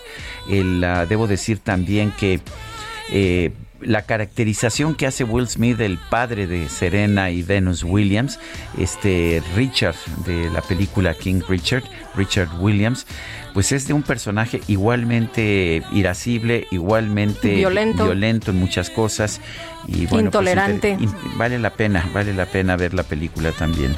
Bueno, oye, sobre el- lo que la información que dábamos de la mañanera, donde el presidente López Obrador dice que el avión no se ha vendido porque está muy lujoso y que lo renten los empresarios y los novios para disfrutar una experiencia, que se vayan eh, en el avión a, a las playas y pues eh, que no se ha podido eh, vender, ya sabes. Este, hay muchas reacciones de nuestros amigos del auditorio. Irma Peña Vélez nos dice, entonces, a ver, a ver, a ver, ¿fue una farsa lo de la rifa? ¿Dónde está esa lana? ¿Dónde está ese dinero? Y Gonzalo Hernández Licona, a quien le mando un saludo eh, con mucho afecto, dice, bueno, al menos para que sí haya un avión en ese aeropuerto. Este fin de semana fui al AIFA. Me eché mi vuelta, me eché ¿Así mi fuiste? vuelta. ¿Y cuánto tiempo hiciste? Hice desde, Coajimalpa, eh, sábado 9 de la mañana, Ujú. 50 minutos. Está bien. ujú. 50 minutillos. Te fue, te fue Me bien? fue muy bien. Yo mi vuelo de regreso de Acapulco del viernes, porque están todos los vuelos retrasados, tenía Sí. tres horas de retraso. Opté porque además después supe que, como sé que en- sobre todo en las noches, viernes en la noche está saturadísimo el aeropuerto de la Ciudad de 900 México. operaciones diarias, ¿no? Así es, decidí regresarme en la mañana, no tuve problema, pero quienes iban en mi vuelo dijeron que además de todo, de tres horas de, de retraso, tuvieron que esperar una hora en el avión para que les dieran puerta. Híjole, pues así están las cosas. ¿Sabes cuántas operaciones se registraron el sábado No. en el AIFA? ¿Cuántas? Cinco. Pues sí, y las que yo he visto cuando he podido, cuando me he metido a ver qué tan vendidas van, van pues casi casi sin ventas. Dice otra persona, María Eugenia Lugo, hola equipo H y mi querido dúo dinámico, pregunta seria, si los 92 millones votamos para que se vaya AMLO de la presidencia, ¿lo podremos lograr? Pues ah, no sé. El, el presidente ha dicho que sí, que si la gente vota porque se vaya, se va a ir. Yo, yo creo que Bueno, no, pero en fin. El otro día se enojó y dijo, a ver, estos conservadores que me quieren sacar, no se les va a hacer porque yo voy a terminar mi periodo en la presidencia. Eso fue lo que les dijo. Bueno. Oye, nos dice Bernardo García Ladino, los escucho con admiración y respeto en Villa de Álvarez. Esto es en Colima. Les comento, en este día, a quienes va a insultar el presidente López, contra quienes va, contra quienes va a dirigir su di- discurso de odio, su venganza y amargura. ¿Cuánto más va a destruir a México? Pues es lo que preguntan. ¿no? Son las 8 de la mañana con 39 minutos. En Soriana, 20% de descuento en todas las llantas, trajes de baño, estufas y aires acondicionados. Y aprovecha hasta un 70% de descuento en juguetes y pantalla Samsung de 50 pulgadas 4K a 9,990 pesos. Soriana, la de todos los mexicanos. A marzo 28, aplica restricciones. Válido en Hiper y Super. Bueno, durante la próxima sesión del Comité de Naciones Unidas contra la Desaparición Forzada, el organismo resaltará la urgente necesidad de erradicar las desapariciones y combatir la impunidad que persiste en México. Sofía de Robina es abogada del área internacional del Centro de Derechos Humanos eh, Miguel Agustín Pro Juárez, a quien saludamos con gusto esta mañana. Y Sofía, primero preguntarte, pues, ¿cómo ves la situación en nuestro país? Se mencionó que con este gobierno las cosas iban a ser distintas, sin embargo, pues seguimos viendo esta eh, desaparición forzada, estas desapariciones forzadas. ¿Ustedes cómo ven la situación? Eh, ¿Tienen datos de que hay alguna mejoría? Hola, buenos días, muchos saludos a ustedes, al auditorio. Efectivamente, en este periodo de sesiones el Comité contra la Desaparición Forzada va a presentar su, su informe después de su visita a México que ocurrió en noviembre del año pasado. Y, y como lo señalas, uno de los temas principales me parece que será la persistencia de la desaparición forzada que sigue ocurriendo en el país. Es decir, no es una herencia ya del pasado, no es algo que ocurrió solamente en pequeños anteriores, sino que lamentablemente las cifras nos indican cómo continúa sucediendo en gran parte del territorio del país, incluso el comité ha señalado que ocurre de manera generalizada, tanto por actores particulares, pero sobre todo también involucrando muchas veces a diferentes fuerzas de seguridad que actúan de forma directa o que permiten que, que, ocurran. Estamos cerca de llegar en estos días a la lamentable cifra de 100.000 personas desaparecidas, lo cual es, eh, es terrorífico. Prácticamente ningún país tiene estas cifras. Y no hay que olvidar que se tratan de personas que siguen siendo buscadas día a día por su familia y que siguen sin conocer qué pasó con sus familiares, dónde se encuentran, y ese es el principal drama de desaparición en nuestro país. Eh, Sofía, el, el, presidente señala que, que, todo esto es cosa del pasado, que si acaso es culpa de Felipe Calderón, pero que pues que en su gobierno lo que estamos viendo es una mejoría constante. ¿Ustedes ven esta mejoría?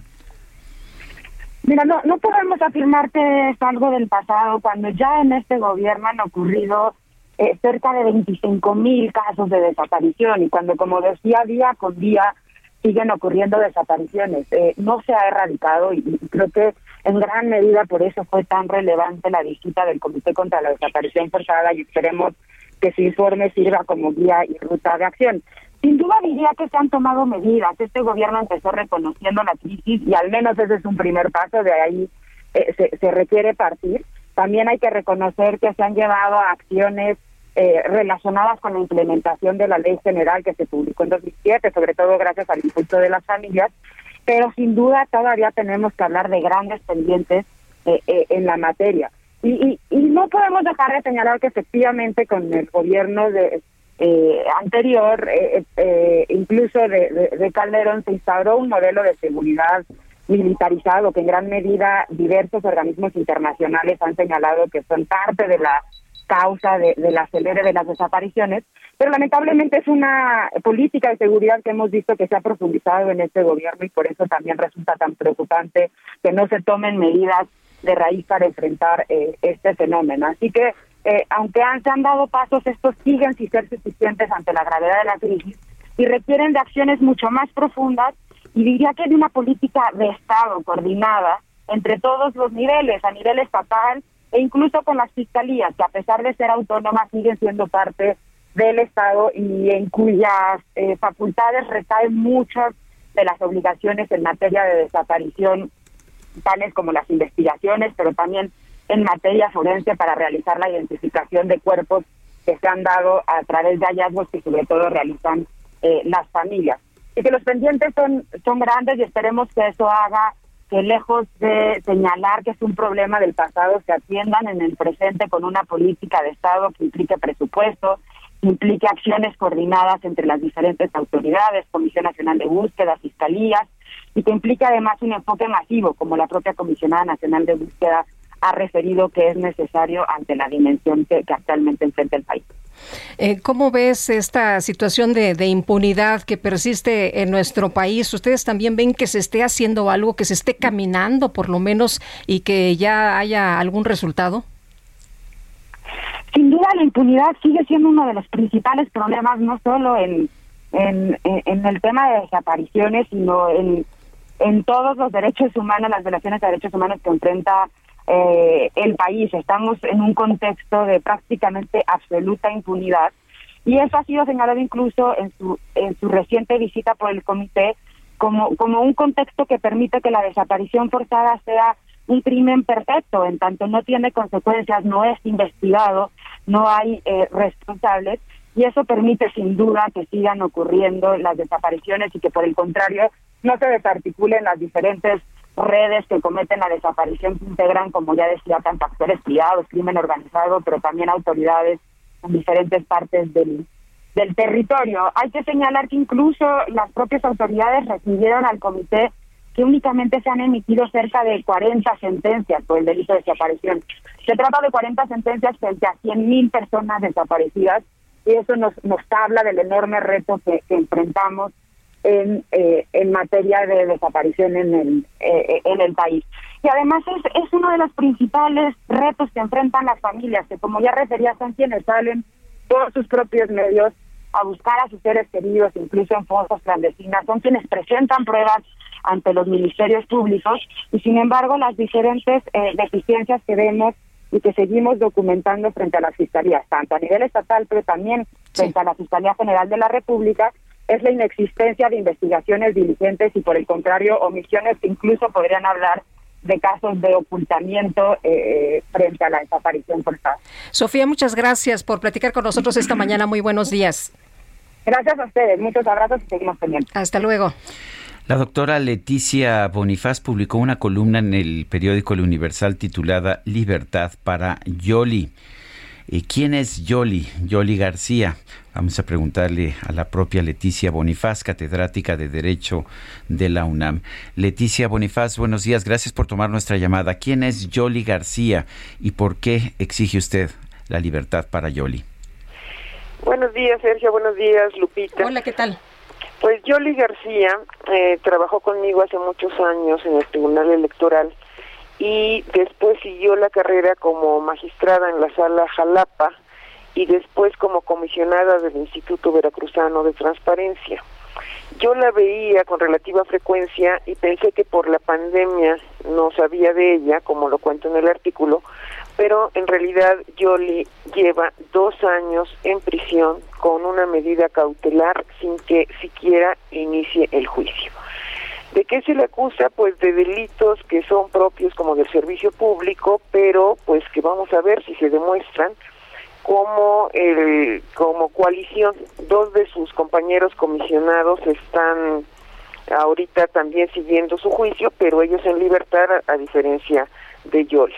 Esto de abuso de autoridad, ejercicio indebido de la función, son los delitos que normalmente se acusan a servidores públicos y ella pues por el cargo que tuvo está eh, pues pagando estas consecuencias anticipadas de algo que no sabemos si la van a declarar culpable o no. Así están las cosas, Sergio Lupita. Eh, Leticia, nos llamó mucho la atención este artículo porque pues eh, menciona de una persona que toda su vida se dedicó a la materia electoral, una persona muy preparada y una persona que al parecer pues está acusada de algunos delitos que podría enfrentar incluso en libertad, como ya mencionas, tres personas fueron acusadas, una de ellas fue Yoli, pero dos de sus compañeros están enfrentando el proceso en libertad, porque a ella sí le toca enfrentarlo encarcelada, ¿no?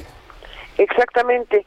Y además con una afección cardíaca, yo me enteré del caso por fotos que tomaron de ella en la cama del hospital, no quitaron ni la vigilancia ni en el momento de la operación, no dejaron que la familia estuviera, violaciones permanentes a, a los derechos humanos. Y lo interesante, Sergio Lupita, es que la audiencia se fijó para hoy a las 5 de la tarde. Vamos a ver qué pasa, qué se está pidiendo para hoy, que se cambie la medida cautelar, que no sea prisión preventiva, que Yolis lleve su proceso en libertad y ojalá así sea porque yo no veo condiciones para aplicar en este caso la prisión preventiva. De hecho, menciona usted, Leticia, que entre los criterios que se usaron para pues tenerla en prisión preventiva está que tiene una casa en la Ciudad de México y que parte de su familia vive en la Ciudad de México. Me parece que eso esos no no deberían ser criterios para mantener a alguien privado de la libertad mientras no se ha decretado su culpabilidad en algún tipo de delito. Pero ¿qué piensa usted? Yo creo que sí, porque además ya vimos el caso de Rosario Robles con este recibo para que esté también ella en prisión preventiva. Y en el caso de Yoli, el decir que viajaba mucho, que no tenía arraigo en la comunidad cuando lleva 15 años viviendo con sus hijos allí, se me hace que son criterios muy subjetivos y creo que estos casos sí son un llamado para ver cómo se va a acotar esto, que no quede al arbitrio de un juez que de buenas a primerias puede dejar a una persona privada de libertad, en este caso ya por dos años. Pero además también eh, esto de no tiene arraigo y lo que nos dices Leticia es, a ver, tiene una carrera de hace muchos años en materia electoral, después en el INAI, eh, tiene eh, sus hijos que van a la escuela desde hace 15 días. Eso te quisiera preguntar primero, ¿cómo, ¿cómo se define que una persona en derecho no tiene arraigo cuando tiene su vivienda y tiene sus hijos y tiene toda una vida. Y por la otra parte, eh, ¿qué pasa con sus compañeros y qué pasa con, con la defensa? Eh, ¿Por qué tan poca gente salió a, a, defenderla? Pues mira, es, es algo muy extraño porque yo hubiera esperado como un posicionamiento del INAI. Eh, ayer me, me llamó la presidenta para decirme que sí pusieron dos tweets pidiendo que se atendiera el caso Yoli creo que el comisionado Paco Acuña, ¿no? Acuña sí ha estado más activo en esto, porque es un tema que hay que pensar si son derivadas las consecuencias, son consecuencias derivadas de su trabajo como comisionada de transparencia y porque en ese trabajo pisas muchos callos y está siendo incómoda, eso afecta a todos los comisionados de todo el país, si fuera el caso. Ahí es especulación, porque por los delitos que se le imputan nada tiene que ver con, con eso. Por el otro lado, sus compañeros ni siquiera están yendo a firmar, ellos están teniendo medidos totalmente con otra vara. Y lo de el arraigo en una comunidad, pues sí es una cuestión totalmente subjetiva. Yo ya veía a Yoli muy allá, muy este ya como que la Ciudad de México se va haciendo ajena en la medida que pasas más tiempo fuera de aquí porque pues la calidad de vida mejora, porque como dices, ya sus hijos asistieron a las a las escuelas allá, está su vida hecha allá y alguien juzga que no tiene ese arraigo, es una cuestión totalmente subjetiva. Leticia Bonifaz, gracias por conversar con nosotros. Gracias, Sergio. Gracias, Lupita. Muy buenos días. Pues estaremos muy pendientes de lo que se decida hoy en este caso de Yoli García. Bueno, y ¿te acuerdas de las doraditas que se hicieron famosas allá en el, en el AIFA? Las doraditas que no eran tlayudas. Que no eran tlayudas. El, el 21 de, ¿de qué fue? De, marzo, ¿verdad? Bueno, pues resulta que las doraditas se fueron a los pinos el, eh, decidieron que iban a apoyar a esta persona eh, de nombre Lupita Piña, pero pues dice Lupita Piña, a ver, en el IFA no hay tanta gente, lo que yo quiero es estar en el Zócalo. Vámonos con Héctor Cervantes que nos tiene todos los detalles. Hola Héctor, ¿cómo te va? Buenos días. ¿Qué tal? Muy buenos días, Lupita y Sergio, y a todo el auditorio. Pues sí, este fin de semana se llevó a cabo en el Complejo Cultural Los Pinos una feria gastronómica conocida como eh, la Feria de la Cocina Popular, a la cual se invitó personalmente a Guadalupe Piña por parte de la Secretaria de Cultura, Alejandra Fraustro. Eh, la al ser entrevistada, pues comentó que fue directamente a través de una petición que el presidente Andrés Manuel López Obrador eh, solicitó que se le contactara para que la joven pudiera acudir a vender sus antojitos, que igual como ya menciona, ¿no? No eran ayudas, sino eran las famosas doraditas de alguenses, muy populares en la Ciudad de México y en el Estado de México, ya que la joven es de Toluca. Lo que fue así, la nota es que la joven comentaba que su única petición era que le dieran un espacio eh, pues en el centro histórico, ya que ella usualmente durante los sábados y domingos es cuando vende sus antojitos en la Plaza del Zócalo y que usualmente se enfrenta a pues intimidación por parte de los policías, ¿no? Que la corretean, que le quitan su mercancía. Incluso señaló que en varias ocasiones eh, sus hijos, que tiene cuatro, eh, pues han sido como agredidos, o sea, que los han empujado. Entonces, que pues bueno, ella ya no quiere seguir vendiendo de esa manera y que le encantaría pues aprovechar esta viralización de la que fue objeto el pasado 21 de marzo en la inauguración del nuevo aeropuerto para poder vender sus, sus antojitos. Sí, que sirva de algo, ¿no? Que el presidente ahí le, le hizo tanta publicidad. Muy bien, muchas gracias. Sí, claro, no, bueno, pues sí le sirvió la publicidad. Tienes de razón. Nada, hasta luego, gracias. Hasta luego, Héctor. Son las 8 de la mañana con 54 minutos. Vámonos a una pausa. Regresamos en un momento más.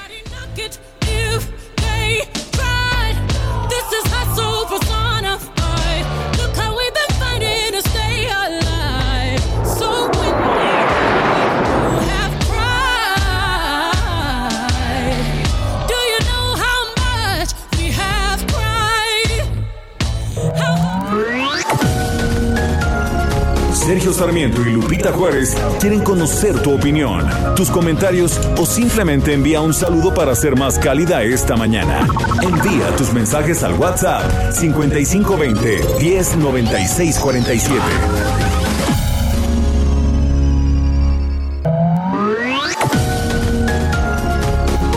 Continuamos con Sergio Sarmiento y Lupita Juárez por El Heraldo Radio. sweet morning dew. I took a look at you, and it was plain to see you were my destiny. With my arms open wide, I threw away my pride. I'll sacrifice for you, dedicate my life to you. I will go where you lead, always there in time of need. And when I lose my will us. No, no looking back for us. We got love, sure enough, that's enough. You're all, all that I need to get by.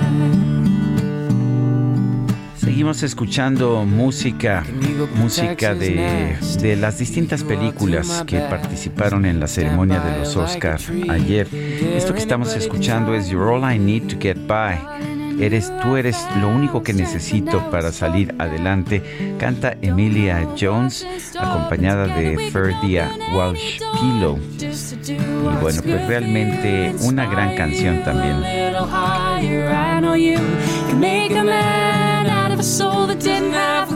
Tenemos mensajes de we nuestro público. Nos dice una persona del auditorio que si podremos decirle el por qué el SAT no tiene el botón de enviar en el simulador de las declaraciones de personas físicas. Dice que tiene dos semanas, dos semanas sin poder enviar la suya. Pues no, no, no lo sé realmente. Dice, dice Claudia Álvarez, eh, la venta de doraditas nos está invite, con la venta de doraditas nos está invitando el presidente a realizar comercio informal o es para decirnos que esa es la cultura de nuestro país. Bueno, la señora lo que está pidiendo es que le den un permiso porque dice que ella no quiere estar a, pues a, a expensas de si pasan o no los señores de la policía que pues hacen que se levanten, ¿no? Y que algunas veces hasta sus hijos pues han sido empujados. Lo que quiere es un permiso para que no la levanten como un comerciante formal. Nos dice Rocío, quisiera hacerles una pregunta, Sergio y Lupita, ¿no es anticonstitucional hacer una votación como la revocación? Gracias, saludos. No, pues no. No porque cambiaron la No. constitución para incluirla en la Así es, y está todo, todo previsto. El 10 de abril es la revocación de mandato. Lo que no está en la ley es que funcionarios, el presidente, los gobernadores, eh, los senadores, eh, los diputados hagan promoción. El único autorizado, de acuerdo con las leyes que mismo Morena aprobó, es que el INE, el Instituto Nacional Electoral, hiciera la promoción. Así se aprobó, pero pues ahora ya no les gustó. El señor Hurtado dice, el sábado fui a la carretera libre de Cuernavaca a una comida. Desde aquí, sobre todo en las salidas y carretera, vi decenas y decenas de anuncios de Morena en el sentido que se quede AMLO, además de espectaculares grandísimos en el periférico. Es el colmo ofensivo, la falta de respeto de Morena a la ley y su líder indiferente y me pregunta que si ya vi Belfast, la película, no la he visto, tengo muchas Yo ganas de tampoco la he verla. visto. Se me antoja muchísimo, es de esas películas que no pude ver, pero pues voy a, a tratar de verla porque me dicen que está espectacular. Se ganó El mejor guion. me- mejor guion con porque es Kenneth Bran- Branagh que también dio un gran discurso, fue quizás Me encantó, ¿eh? un muy buen discurso. Él es un gran actor, eh, pero parece que ese guion está basado en sus experiencias de niño. Eh, Javier Cruz nos dice, la 4T sigue siendo historia. El lunes pasado llevó a cabo el primer acarreo aéreo de la historia. Siendo estrictos, López Obrador no construyó un nuevo aeropuerto, remodeló uno existente. Como dicen algunos, no es aeropuerto, es un aeródromo. Veremos cuántos funcionarios presumen usar los pocos vuelos que hay. Saludos cordiales a todo su equipo. Atentamente, Javier Cruz. Bueno, vamos con Mónica Reyes, nos tiene información. Muy buenos días, Sergio Sarmiento Lupita Juárez. Se acercan más los días soleados y las ganas de salir de vacaciones. Con un crédito personal Citibanamex lo puedes hacer. No te cobra comisión por apertura. Es con pagos fijos mensuales y tasas de interés de las más competitivas. Ve a tu sucursal más cercana y solicítalo. O desde Citibanamex Móvil también lo puedes hacer. Aprovecha esta oportunidad. Requisitos y CAT en citibanamex.com. Regresamos con ustedes, Sergio Lupita. Buen día.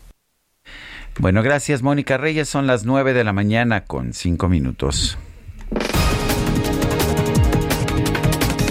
Esta mañana el presidente López Obrador acusó de nueva cuenta al Instituto Nacional Electoral de no promover la participación ciudadana en la consulta de revocación de mandato. Y es muy lamentable que el INE no promueva la consulta. Me estaba mostrando, si le preguntamos a la gente, yo creo que no se enteró ni el 1% de los mexicanos, porque parece que ese es el propósito. En los noticieros de los medios informativos convencionales no hay nada, nada, nada, nada. A lo mejor este, aparece en un sentido o en otro. Lo que estoy es convocando a la gente a que participe, porque es mi deber. Pues dijo, lo que ha dicho el Tribunal Electoral es que el invitar a participar, cosa que está haciendo, es ilegal, pero bueno, eh, eso es lo que dijo esta mañana. Oye, pero además es mentira que no se hable la revocación de mandato en los noticiarios. Es, que no nos ha es escuchado uno de los nosotros. es uno de los temas que más se toca y además el Instituto Nacional Electoral el otro día dio un informe de cuántos impactos en televisión, de cuántos impactos en radio, de toda la información que se está haciendo a través precisamente de foros y no sé cuántas cosas más. Pero bueno, lo que el presidente está señalando esta mañana es otra cosa. El eh, presidente López Obrador, por cierto, señaló que el avión presidencial va a permanecer en el Aeropuerto Internacional Felipe Ángeles y será administrado por la empresa Olmeca Maya México, la de los eh, militares. El avión presidencial se va a entregar a la empresa Olmeca Maya Mexica, así se llama, la empresa que va a operar el tren Maya y los aeropuertos de Tulum, Chetumal, Palenque y el aeropuerto Felipe Ángeles. Y se va a entregar el, avión para que puedan este, rentarlo y que se utilice para que no esté sin volar y que pueda tener ingresos, su renta para pagar sus gastos y el mantenimiento. Ya tomamos esa decisión. Ya está, ya estaba vendido, ya estaba rifado. ya el estaba avión. rifado, ¿no? Bueno, ahora pues resulta que no se puede vender y que si te quieres casar, mi querido Sergio, Híjole. ya tienes una opción. Bueno, ya sé. La titular de la Secretaría de Salud de la Ciudad de México, Oliva López Arellano, confirmó que en abril se podría levantar el uso obligatorio de mascarillas en espacios abiertos. O sea, la... ¿Es que el jueves? Eh, pues el jueves es abril. Ya es sí, abril, ¿no? Efectivamente. El ministro de Relaciones Exteriores de Rusia, Sergei, eh, Sergei Lavrov, aseguró que su país ya prepara un decreto para limitar el acceso a su territorio de los ciudadanos de países no amigos.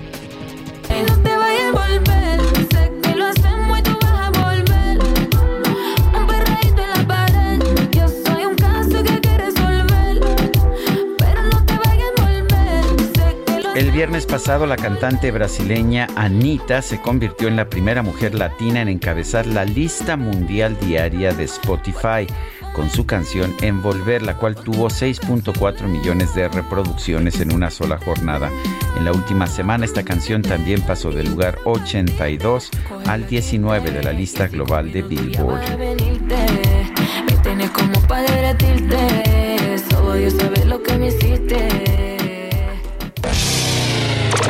La micro deportiva. I've got another confession to make. I'm your fool. Everyone's got the chains to break. Ahí no escuché la estacionada de la micro deportiva. ¿Cómo estás, mi querido Julio Romero? Muy buenos días. Muy bien, Sergio, Lupita, amigos del auditorio, qué placer saludarles. Me asusté al ver la cara de Sergio cuando le dijiste, pues si te quieres casar, ahí está el avión presidencial. o está el que está en la delegación Venustiano Carranza, bueno, la alcaldía Venustiano Carranza, ¿no? También No, allá hay no, otro. ¿qué pasó? ¿Qué pasó? También allá hay otro avión. Pues, Dice que la micro, O o en la la imagínate la micro adornada, sí, no, sería, y con esa música imagínese. sanitizada. La- las bocinas de la micro Imagínense, es una micro de lujo. Tenemos este tarros de crema de estos que son azules. este, cada que este, ¿cómo se llama? Pisa el cacharpo, el freno se encienden las luces No, por dentro. No, no, no, esto está, está súper tuneada la Me No, no, parece no me muy digas bien. que también tiene este, una piel de zorro ahí en el... en el- Es, es, es- la quiere hacer pasar a sorpa pues de gato. Es de gato la piel que trae ahí en el tablero con la cubeta Ah, para que de se ganso, siente de ganso. para que se siente la damita. En fin, la verdad es que no, la micro es punto y aparte. Oiga, no, lo que sí está Que no se rifa la Que no micro, se rifa ¿eh? la micro, Ni ¿eh? se vende. Que no. Eh, uy, qué caso, qué caray. Bueno, oigan, lo que sí está súper tuneada es la Fórmula 1. Qué carrerón el Qué- día de qué ayer. bruto, qué carrera Qué tan emocionante. espectáculo. Traemos una seguidilla de, de buenas carreras en la Fórmula 1. Desde las últimas de- del año Desde pasado. que termina con el título de Verstappen. Bueno, la de, la de ayer no se queda atrás. Bueno, por cierto, Verstappen, el campeón pues de la escudería Red Bull, ganó el Gran Premio de Arabia Saudita, la segunda fecha del campeonato. Terminó por delante los Ferraris de Charles Leclerc y Carlos Sainz. El mexicano Sergio Pérez terminó en el cuarto sitio luego de conseguir la pole position. Lástima, porque sí, iba en primer lugar y un error o un error Vuel- con circunstancia. Vuelta 14, llaman a Leclerc a los pits, ¿no? Y trata de se comen el amago Red Bull y también llaman a Checo. Digo, a Checo lo vimos, pues, la última carrera terminar prácticamente en los rines, ¿no? Y, y, pues bueno, lo llaman y Leclerc no entra, ¿no? Y rebasa Sí. Checo. Pero se le después, entra en los entra, pits. eh, después entra este bandera amarilla. ese- con el ese choque de Nicolás Latifi Sí. y pues ya tienen que guardar posiciones y ya le fue complicado. Pero hizo todo Acábate perfecto. los rines, no importa. Sí, pero una carrera perfecta, digo, estas circunstancias, pues son los que lo- lo- los que hacen emocionante la Fórmula 1. Bueno, vamos a Y el- escuchar el, rebase de Max Verstappen al final. al final, sí, sí, también 500, eh, 500 milésimas, nada más la diferencia entre eh, lo que fue Verstappen y, Ch- eh, y Charles Leclerc. Vamos a escuchar a Checo Pérez después de, de la carrera del día de ayer.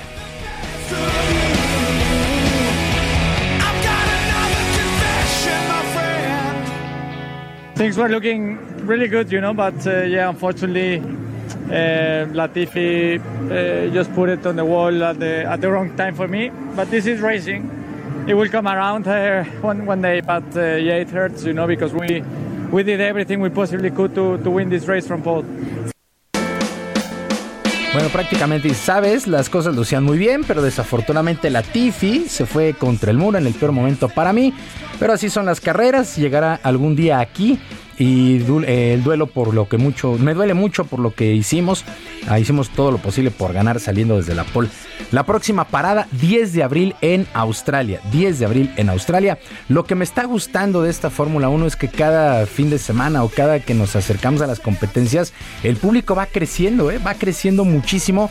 Y ojo, cómo llegue eh, Checo Pérez al Gran Premio de México. Por algo los boletos se agotaron en tan poco tiempo para el Gran Premio de México, que será, eh, será hasta octubre, pero Por lo pronto está en séptimo lugar del campeonato. De la- del campeonato, así de- es. De pilotos, pero porque no tuvo puntos en la primera carrera. No tuvo, sí, ninguno, ni de Red Bull no terminó la primera, la primera carrera en Abu Dhabi y ahora en Arabia, bueno, gana Verstappen y Checo se mete en cuarto sitio a los puntos. Bueno, esto en cuanto a la Fórmula 1, que realmente estuvo muy, muy emocionante y nos vamos a otro punto que sí, pues hay que tocarlo, ni modo.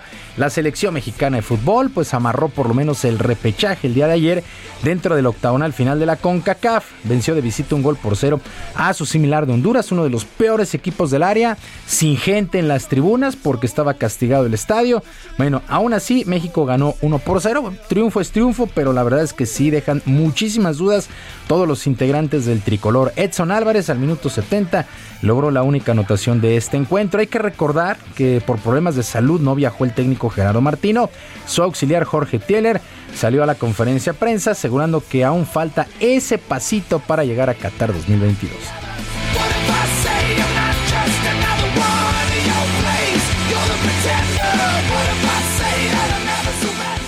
No, tranquilidad no. Yo creo que en el fútbol tranquilidad no. Cuando vos tenés tranquilidad, no, no, no es bueno. Eh, tenemos que seguir de la misma forma, pensar que todavía no, no, no conseguimos el pasaje al mundial.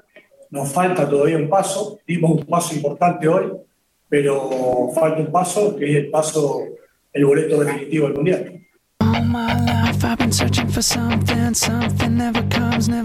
México recibe el miércoles, este miércoles, El Salvador, aquí en la cancha del Estadio Azteca, y de lograr un punto, solamente un punto, pues estará amarrando el boleto a Qatar 2022. Ha sido una eliminatoria, eh, si no complicada en cuanto a los puntos, sí complicada en el desarrollo futbolístico.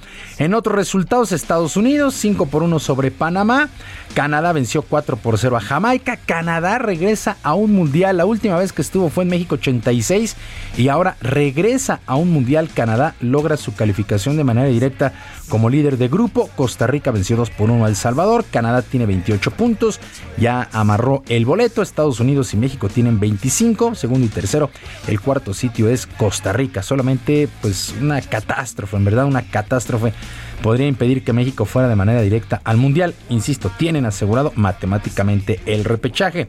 En Conmebol, pues ya hay cuatro calificados: Brasil, Argentina, Ecuador y Uruguay. Este martes se juega la fecha 18 y última. Mientras tanto, eh, pues abierto de tenis de Miami, actividad en el abierto de tenis de Miami. Resultados que llamaron la atención: el alemán Alexander Zverev, doble 6-2 sobre Mackenzie McDonald de los Estados Unidos. El australiano Nick Kyrgios, 6-2 y 6-4 sobre Fabio Fognini, mientras que Yannick Sinner, Yannick Sinner 5-7, 7-5 y 7-5 sobre el español Pablo Carreño. Y el estadounidense Scotty Scheffler ganó el match play dentro de la gira de la PGA que se disputó en Austin, Texas. Con este resultado, Scheffler se apoderó del número uno en el ranking mundial del golf, desplaza al español John Ram el mexicano Abraham Anser quedó eliminado en los cuartos de final de este certamen. Sergio Lupita, amigos del auditorio, la información deportiva este lunes, rapidísimo nuestras vías de comunicación. En Twitter estoy en J Romero HB, en J Romero HB, además de nuestro canal de YouTube, Barrio Deportivo, Barrio Deportivo en YouTube, de lunes a viernes a las 7 de la noche. Que tengan una extraordinaria semana. Muchas gracias, mi querido Julio. Muy buenos días. Buenos días para todos.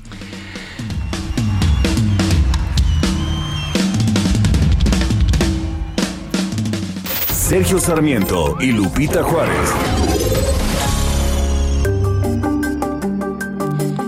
Y vamos a Bienestar H con Mariano Riva Palacio. Mariano, ¿qué nos tienes esta mañana?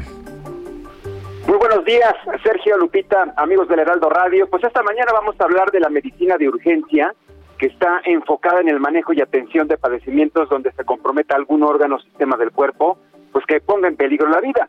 Por eso el presidente de la Sociedad Mexicana de Medicina de Emergencia, el doctor Luis Daniel Sánchez Arreola, asegura que si bien esta práctica ha avanzado en los últimos años, puede mejorar significativamente en sus protocolos de acción, capacitación, equipamiento y también en infraestructura dentro de las instituciones salud, de salud.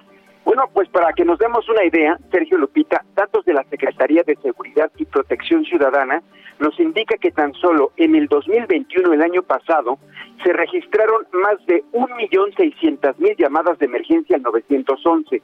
Más de 1.600.000 llamadas por alguna razón eh, estrictamente médica. ¿no? Por ejemplo, incidentes médicos clínicos, personas inconscientes, desmayadas, o por urgencia neurológica, urgencia por enfermedad general, accidentes de vehículo automotor con lesionados, llamadas por caídas y un porcentaje más por diferentes incidentes médicos. Las llamadas son registradas en los 192 centros de atención en todo el país, concentradas por cada entidad federativa y reportadas cada mes al Centro Nacional de Información. Recientemente, Sergio Lupita, los sistemas de emergencia de las Secretarías de Salud de diferentes estados del país firmaron la postura del sistema de atención médica de urgencia, precisamente con el objetivo de impulsar su profesionalización en México y asegurar una atención de calidad a los pacientes y quienes la firmaron están convencidos de que a través de la colaboración entre instituciones del sector público, privado y sociedades médicas es posible mejorar el sistema de emergencias y homologar su atención de calidad para las personas. Por último, los expertos como el presidente de la Sociedad Mexicana de Medicina de Emergencia coinciden en que después de una pandemia, donde en su momento más crítico la medicina de urgencia fue el primer escudo de la salud de la población mexicana y el hecho de que se promueva la capacitación del personal médico de nuestro país y el equipamiento del sector salud es un paso importante para la profesionalización que tiene como su principal objetivo el de salvar vidas. Pues Sergio Lupita, ahí tienen el dato importante de esta firma de convenio entre sistemas de salud públicos y privados en el país para mejorar los sistemas de emergencia que se destinan y elaboran para la República Mexicana. Sergio Lupita, así empezamos la semana para Bienestar Noche. Muy bien, Mariano Riva Palacio, gracias y un fuerte abrazo. Gracias, Sergio. Buenos días a todos. Buenos días. Y la Fiscalía General del Estado de San Luis Potosí abrió una carpeta de investigación por el secuestro de una mujer, hechos que quedaron grabados en cámaras de una vivienda. Pepe Alemán, cuéntanos, ¿qué tal? Buenos días. Lupita, buenos días. Sergio, buenos días. Efectivamente, antes de narrarles el hecho de esta mujer, de decirles que está conmocionada la sociedad de San Luis Potosí porque hay una seguidilla de desaparición de mujeres, no solamente este caso que les voy a narrar, que se trata efectivamente de una mujer que se viral, cuyo video se difundió en redes sociales, se viralizó y eh, se ve como acude a una vivienda a platicar con su vecino en la colonia Los Álamos, al poniente de aquí de la capital de San Luis Potosí, y llegan sujetos armados y con lujo de violencia la suben a un auto. Eh, esto ocurrió el pasado viernes.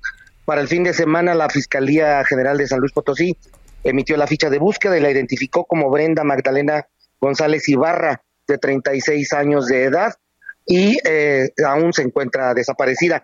Otro caso también muy sonado aquí en la capital, eh, Lupita Sergio, es el de eh, Nayeli Alfaro Silva, de 25 años de edad, que un día antes de la desaparición de, Bre- de Brenda, es decir, el jueves, desapareció en Soledad de Graciano Sánchez. El, caso es- también es muy sonado en redes sociales. Incluso ayer familiares y amigos de Nayeli Alfaro realizaron una caravana eh, automovilística por la capital para exigir su pronta eh, este, identificación, localización. Sergio Lupita, la, ahora sí van las cifras duras. Lamentablemente, en los últimos dos, bueno, lo que, en febrero y lo que va de marzo, se han abierto 26 fichas de investigación o carpetas de investigación para dar con personas desaparecidas.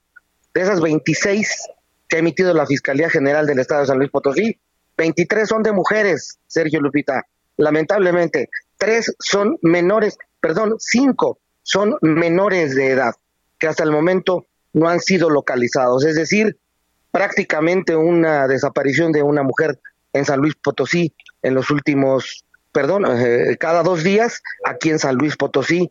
Eh, esas son las cifras negras que tenemos en cuanto a la violencia contra las mujeres, Sergio Lupita. Muy bien, muchas gracias, Pepe.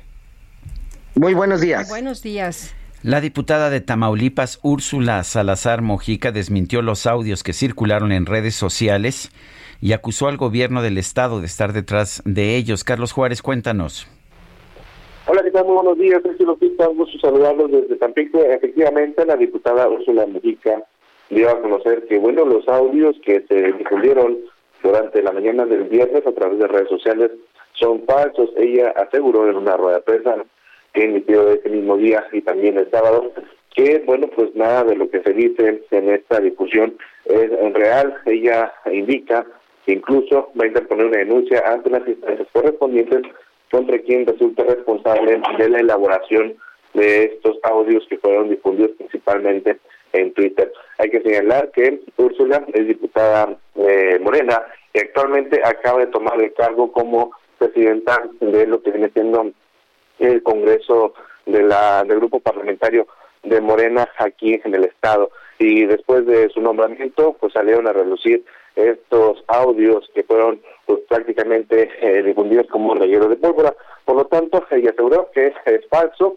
y que aplica el lema de Morena que ella dice es no mentir, no robar y no traicionar al pueblo. Lupita, Sergio, es la información. Bien, gracias Carlos Juárez por este reporte. Muy buenos días. Son las 9 de la mañana con 24 minutos. Le recuerdo nuestro número para que nos haga llegar mensajes por WhatsApp. Es el 55 2010 9647. Regresamos en un momento más.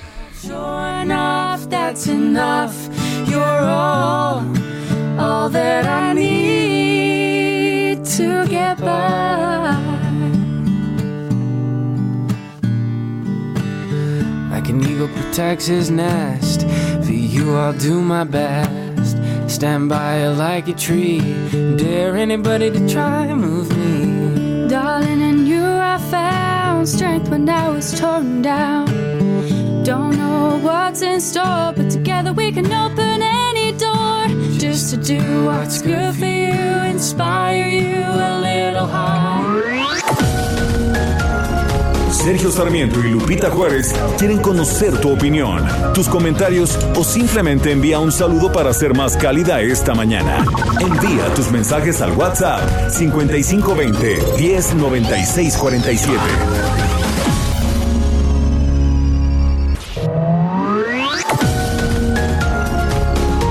Continuamos con Sergio Sarmiento y Lupita Juárez por El Heraldo Radio.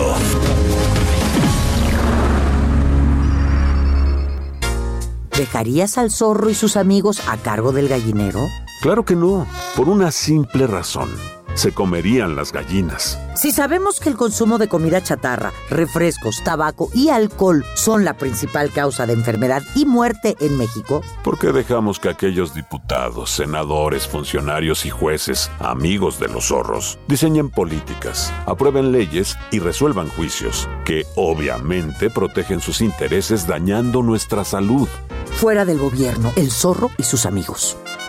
El poder del consumidor. Dos oruguitas enamoradas pasan sus noches y madrugadas llenas de hambre. Siguen andando y navegando un mundo que cambia y sigue cambiando. Navegando un mundo que cambia y sigue cambiando. Dos oruguitas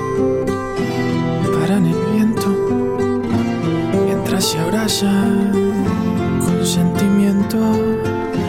Siguen creciendo, no saben cuándo. Estamos escuchando música de los Oscar. Esto es Dos Oruguitas.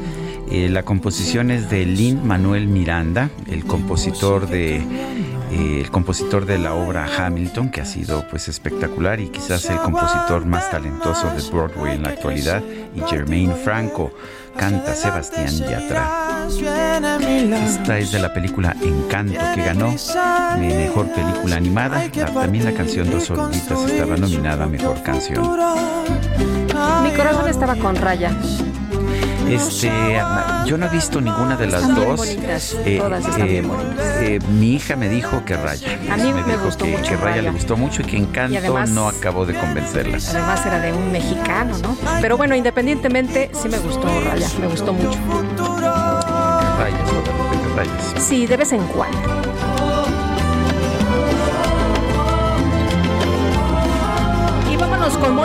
Reyes. Oye, esta Mande, canción, mande. ah no, no fue esta, fue otra canción, ¿Cuál? la de Dile que no a Bruno, ¿cómo se llama la canción?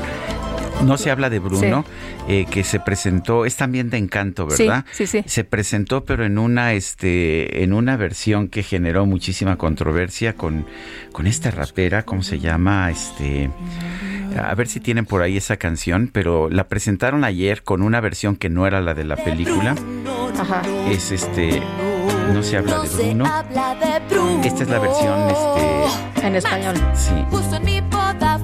Y la que se presentó ayer era con, ay, no me acuerdo cómo se llama la, la cantante, es una cantante rapera estadounidense. Sí. Y, y pues era otra cosa. Y, y vi muchas respuestas en redes sociales de que cómo, cómo es posible que Becky G. tengamos- Becky- eh, ¿No era Becky G? eh, creo que sí era Becky Era G, Becky ¿verdad? G, Era Becky. G, efectivamente. De vestido amarillo. No, Mar- Mary D. eh, es este. No me acuerdo si era Becky G, creo que era es otra cantante, pero bueno, ahora lo veremos. Por lo pronto vamos con ah, vamos con mensajes. No, vamos directamente con Mónica Reyes que nos tiene información. ¿Qué tal amigos? Sergio Sarmiento, Lupita Juárez, ¿cómo están? Muy buenos días. Con tu tarjeta de crédito débito Citibanamex, quédate tranquilo para el pago de tu tenencia o refrendo, ya que puedes hacerlo a meses sin intereses o también en una sola exhibición en sucursales Citibanamex, oficinas recaudadoras o en negocios participantes. La vigencia de la promoción es al 31 de marzo de 2022. Condiciones en www.citibanamex.com diagonal impuestos y servicios. Requisitos y CAT en www.citibanamex.com. Regresamos con ustedes, Sergio y Lupita. Gracias. Gracias, Mónica Reyes. Buenos días. Ya, ya me acordé, la cantante que generó la controversia por hacer la parte rapeada en inglés era Megan Thee Stallion. Becky G empieza la canción.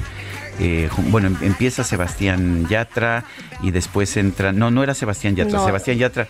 Estaba, Luis estuvo Fonsi. Luis Fonsi, estuvo Becky G, ellos cantaron juntos, pero entra rapeando Megan Thee Stallion también en la canción y eso es lo que generó la controversia ayer. Pero en fin, otra más de las anécdotas. Esa hubiera sido quizás una de las controversias principales si no hubiéramos visto el puñetazo Sí, de oye. Will Smith a Chris. Rock.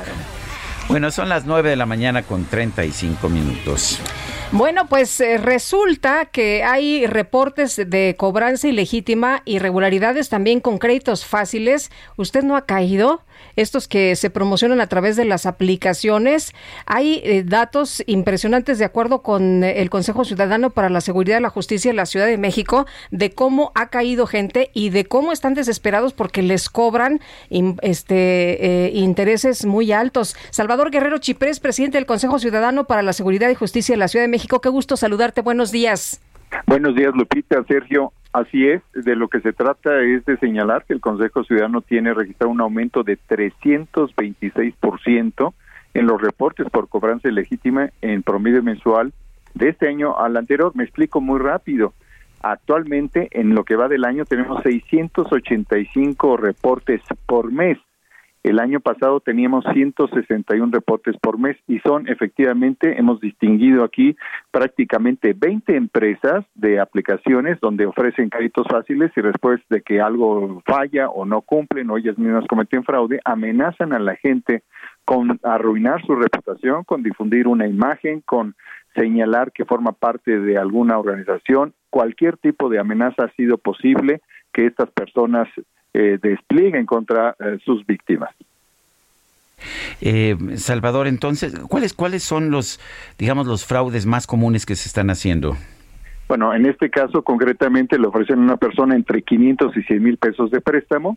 Después de convenir con ella verbalmente con un contrato escrito que no es perseguible fácilmente desde un punto de vista penal, empiezan a cobrarle intereses que no estaban acordados o ante fallas de la persona y triplican o cuadruplican los intereses moratorios de los cuales se habló y empiezan a molestar a la gente con algo que se llama doxing, que es esto de exponer a las personas, por ejemplo, ponen una imagen de don Pedro que pidió un préstamo de 10 mil pesos y lo señalan relacionado con un incidente de acoso sexual y dicen, si tú no me pagas, voy a difundir esto. Y algo muy importante, Sergio, que hemos descubierto dos reportes en los cuales hay organismos delictivos detrás de las aplicaciones de un país donde nació nuestro querido Gabriel García Márquez, ¿verdad?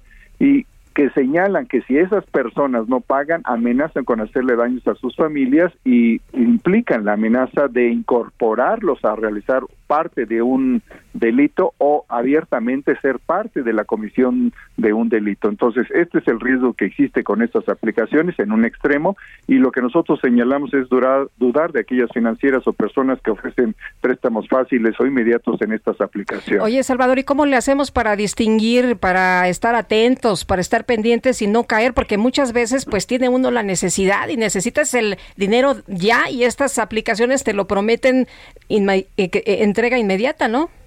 Nuestra recomendación es no no apostarle a esas aplicaciones. Creo que la propia la Comisión Nacional Bancaria acaba de plantear un tema de un crédito más sencillo y más asequible a los segmentos populares y medios y yo creo que hay que ir con las instituciones formales y establecidas. Y sí, les sugerimos a todos que consideren que el Consejo Ciudadano los puede acompañar para levantar cualquier denuncia. Estamos en el 55, 55, 33, 55, 33 y te menciono cinco nombres nomás para que veas de qué le puedes creer. José Cash, Cashbox, enviar dinero, OK Crédito, listo efectivo, eh, Ample Cash, Varo Plus, Cash Cash. Todos esos nombrecitos, nosotros tenemos muchísima reserva a partir de los reportes que hemos recibido en el Consejo Ciudadano. Pues hay que ponernos atentos entonces, Salvador. Y tengo entendido que hoy tienen una conferencia, van a dar información importante sobre trabajadoras del hogar. ¿Qué nos puedes adelantar? Vamos a presentar el violentómetro para personas trabajadoras del hogar, que tiene que ver con esto de visibilizar un segmento muy importante de la población que no ha sido considerado en términos de acceso a derechos. Solo como dato comento, Sergio Lupita, que hay dos millones doscientas mil trabajadoras del hogar en nuestro país y menos de cincuenta mil tienen contratos y tienen seguro social. Entonces es un enorme tema que en ocasiones que prácticamente limita con la modalidad de explotación laboral que se conoce en la ley contra la trata de personas. Muy bien. Pues muchas gracias por conversar con nosotros esta mañana. Buenos días. Gracias Lupita, Sergio, buen día, buena semana. Gracias. Bueno, pues eh, son las ah, nueve, nueve de la mañana con 39 minutos. Eh, vamos, con, ah, vamos con otros temas. Según datos del Centro de Investigación y Competitividad Turística, los precios de los servicios turísticos aumentaron en febrero de 2022 hasta en un 21.2%. Everardo Martínez, cuéntanos. ¿Qué tal? Buenos días, Sergio Lupita. Así es, en los precios, la inflación en los servicios turísticos como es la transportación aérea, los paquetes de viaje y el hospedaje, se impulsaron en febrero de 2022 21.2% de acuerdo con cifras del Centro de Investigación y Competitividad Turística Cicotur de la Universidad de Anáhuac. Las cifras del centro que recabó en el Instituto Nacional de Estadística y Geografía apuntan a que la transportación aérea fue la que sufrió la mayor variación. Después indica que los precios de los paquetes turísticos, los de las agencias de viajes, tuvieron una inflación de 16.3% y en la misma comparación el, el hospedaje, las tarifas de hotel pues crecieron 13.13%, eh, 13%, esto superior a lo que se aprecia como con la inflación general que es de 7.28% al mes de febrero de 2022. Para el centro de la Universidad de Anáhuac que encabeza Francisco Madrid, los servicios muestran una tendencia más decidida al alza, todavía más allá de estos resultados, impulsado principalmente por factores estacionales. Se viene la Semana Santa y también está una mayor recuperación de vuelos internacionales que obviamente implican mayor gasto para los turistas. Esto sucede incluso cuando la demanda en turismo está entre 20 y 30% por debajo de lo que se observó antes de la pandemia. Sergio Lupita, esta es la información. Entonces, esperamos que haya una mayor alza en las tarifas y lo que le podemos recomendar al, al auditorio es que anticipen sus vuelos y ya saben, eh, eh, mientras más anticipes la compra de tus boletos de avión, puedes tener una mayor ventaja en, en los costos. Inés, muchísimas gracias. Muchas gracias, saludos. Saludos, muy buenos días. Sí, por otra parte, México genera 1.2 millones de toneladas de residuos electrónicos al año. ¿Sabía usted esto? Bueno, ¿y a dónde se va este residuo? ¿Qué es lo que ocurre? ¿Dónde se pone? ¿Dónde se deposita? Yuriria González, Yuriana González es asesora técnica de la Alianza Mexicana Alemana del Cambio Climático de la GIS México. No sé si se pronun la, la, pronuncié bien, Yuriana. Ahorita tú me dirás, me dirás también el trabajo que hacen. Y bueno, pues, eh, ¿dónde se deposita todo este tonelaje de residuos electrónicos? ¿Cómo estás? Qué gusto saludarte. Buenos días. Hola, ¿qué tal? Muy buenos días, Sergio Lupita. Un gusto saludarlos a ustedes y a su auditorio. Pues sí, como bien comentas, eh, pues México genera más de este 1.2 millones de toneladas anuales de residuos electrónicos.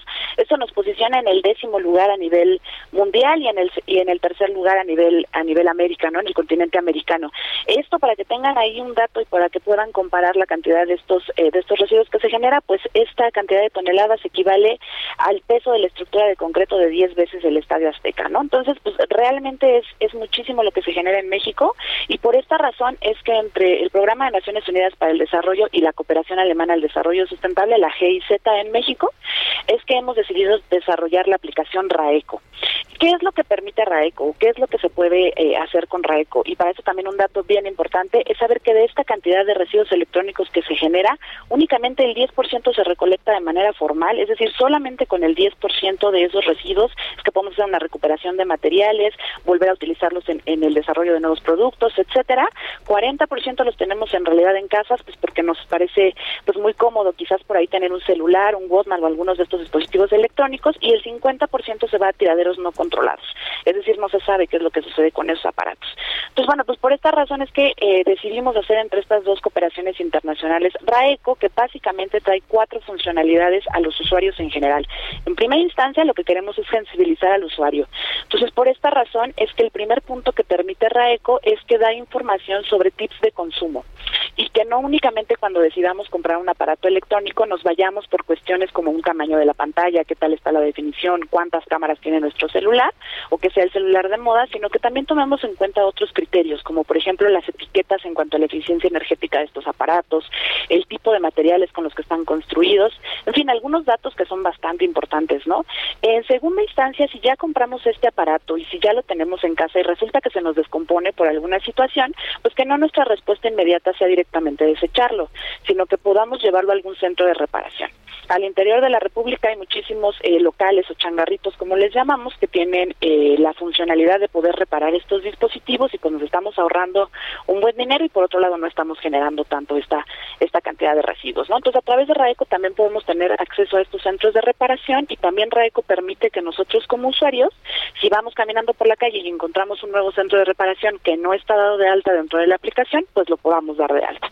En tercera instancia, lo que permite la aplicación es el tema del trueque. Si, por ejemplo, nosotros tenemos una laptop que ya no la queremos utilizar y en, y en lugar de eso nos gustaría comprar una nueva consola de videojuegos o una nueva pantalla de televisión, por ejemplo, a través de Raeco podemos poner esa información dentro de la aplicación y si otro usuario tiene la necesidad del dispositivo que nosotros estamos ofreciendo, pues bueno, poder volver a fomentar esto que se hacía desde hace muchos tiempos en cuanto al tema del trueque.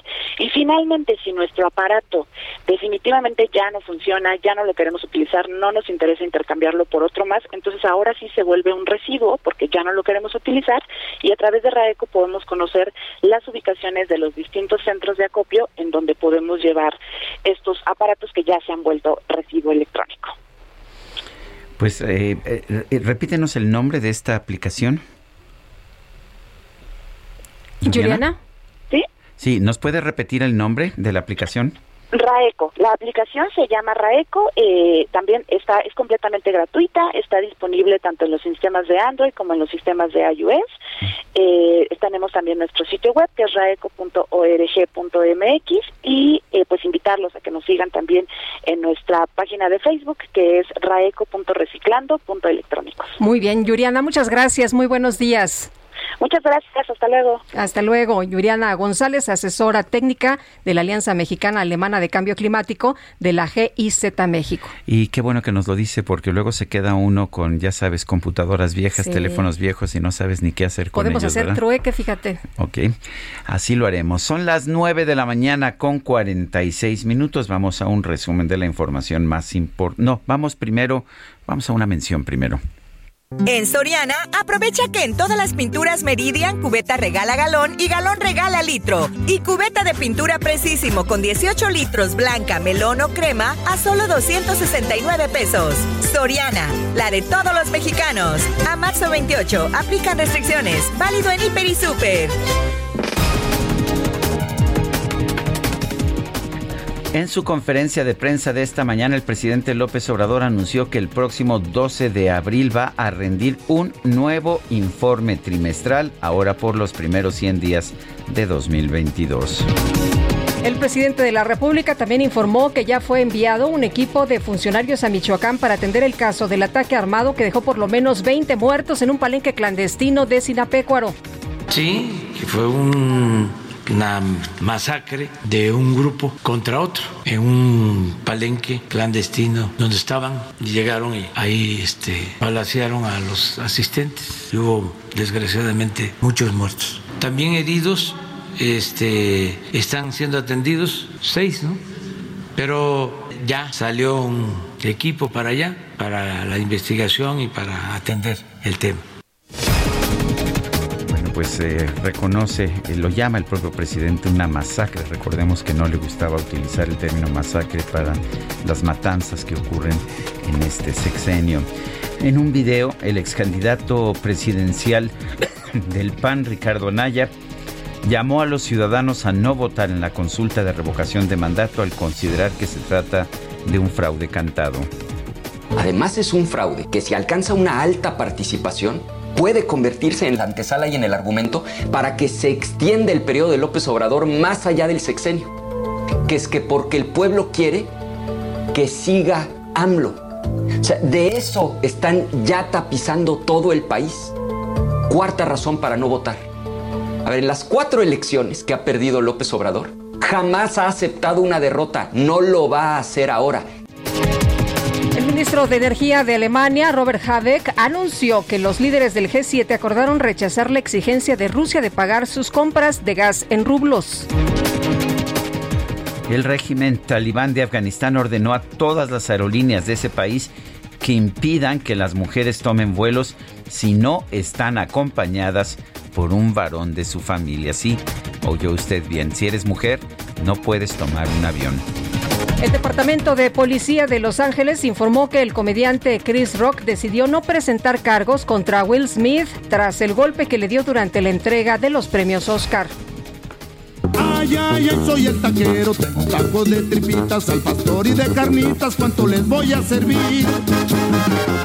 Ay, ay, ay, soy el taquero, tengo rica Pues a través de Twitter un joven identificado como Christian van der H relató que al visitar una tienda de la empresa Aldakur Robot Systems en Alemania se encontró con un robot que estaba preparando tacos al pastor. Sí, es un robot llamado Der Gerät, el cual fue diseñado para rebanar cualquier trompo de carne, a fin de evitar que el personal de cocina se exponga al calor. Además, Der Gerät cuenta con sensores inteligentes y se opera con un solo botón. ¿Y como le dices? Póngale piña. Ah, pues este, o más cebollita. Más cebolla. En Soriana esta cuaresma, camarón chico sin cabeza a 219 pesos el kilo. O lleve el segundo al 50% en chiles envasados y quesos panela en paquete marca Lala, Volcanes, Food y Swan de 400 gramos. Soriana, la de todos los mexicanos. A marzo 27, aplican restricciones y sobre la misma línea de producto. Válido en Hiper y Super. Bueno, pues resulta que los elementos de la Secretaría de Seguridad Ciudadana de la Ciudad de México rechazaron la disculpa pública que les ofreció la alcaldesa de Cuauhtémoc, Sandra Cuevas. Carlos Navarro, cuéntanos, buenos días. Buenos días, Sergio y Lupita. Les saludo con gusto a ustedes y al auditorio y les comento que los elementos de la Secretaría de Seguridad Ciudadana de la Ciudad de México rechazaron la disculpa pública que les ofreció la alcaldesa de Cuauhtémoc, Sandra Cuevas quien los agredió presuntamente hace unas semanas. El vocero de la Fiscalía General de Justicia de la Ciudad de México, Ulises Lara, informó que los mandos agraviados por parte de la alcaldesa interpusieron el recurso de revocación del auto, con el cual consideró que se tuvo por cumplida la condición que le fue impuesta a la titular de la demarcación, consistente en ofrecer una disculpa pública. Escuchemos. Para los mandos policiales agraviados, las declaraciones hechas por la alcaldesa a los medios de comunicación al exterior del reclusorio norte no se acercan a una disculpa pública, dado que solo se refirió a ellos sin su nombre ni su adscripción, lo que daría cuenta de la hostilidad que mantiene la servidora pública hacia sus personas.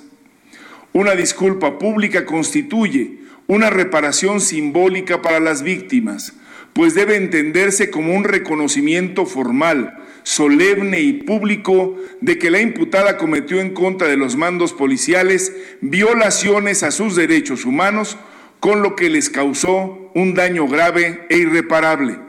En un mensaje a medios de comunicación, el funcionario de la Fiscalía enfatizó que la disculpa pública refleja un reconocimiento común y compartido de los hechos ilícitos ocurridos en el pasado. Explicó que la disculpa pública debe ser eficaz y para ello debe ser inequívoca, o sea, que no queden dudas de la disculpa ni que con las palabras o lenguaje que se utilice se diluya el alcance de la misma o se desvíe la culpabilidad. Escuchemos. Toda disculpa pública para ser inequívoca requiere necesariamente de un reconocimiento explícito de responsabilidad y de las injusticias cometidas específicamente. Los agraviados consideran que la servidora pública deberá ofrecer una disculpa con los lineamientos antes citados. De no ser así, cabe la posibilidad de que se revoque la suspensión condicional y con ello que medidas cautelares como la suspensión temporal de su cargo subsistan. Es por ello que el próximo martes 29 de marzo el representante social expondrá ante las partes en una nueva audiencia de control que la disculpa pública no se dio en los términos establecidos en los protocolos correspondientes. Recordemos que en semanas pasadas se abrió una investigación contra Sandra Cuevas por los delitos de robo, abuso de autoridad y discriminación en contra de tres policías de la Secretaría de Seguridad Ciudadana Capitalina. Es por ello que un juez de control la vinculó a proceso y ordenó como medida cautelar la separación del cargo. Diez días después se llegó a un acuerdo reparatorio con los uniformados que incluía una disculpa pública, misma que Sandra Cuevas realizó al salir de su audiencia en el reclusorio norte. Sin embargo, esta no fue aceptada como les comentaba previamente. Sergio Lupita, la información que les tengo. Muchas gracias, Carlos. Buenos días. Bueno, son las 9 con 54 minutos. Y tenemos información, Sergio, en el sentido de que el oligarca ruso Abramovich y al menos dos integrantes de la delegación negociadora de Ucrania presentan síntomas de envenenamiento. Bueno, se nos acabó el tiempo, Guadalupe.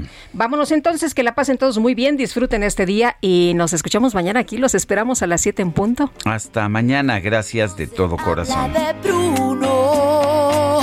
Max, justo en mi boda fue. Todo estaba listo con un clima precioso esa vez. Una nube esa vez. Uno con voz misteriosa habló. Trueno. Lo siento, mi vida. Heraldo Media Group presentó Sergio Sarmiento y Lupita Juárez por El Heraldo Radio.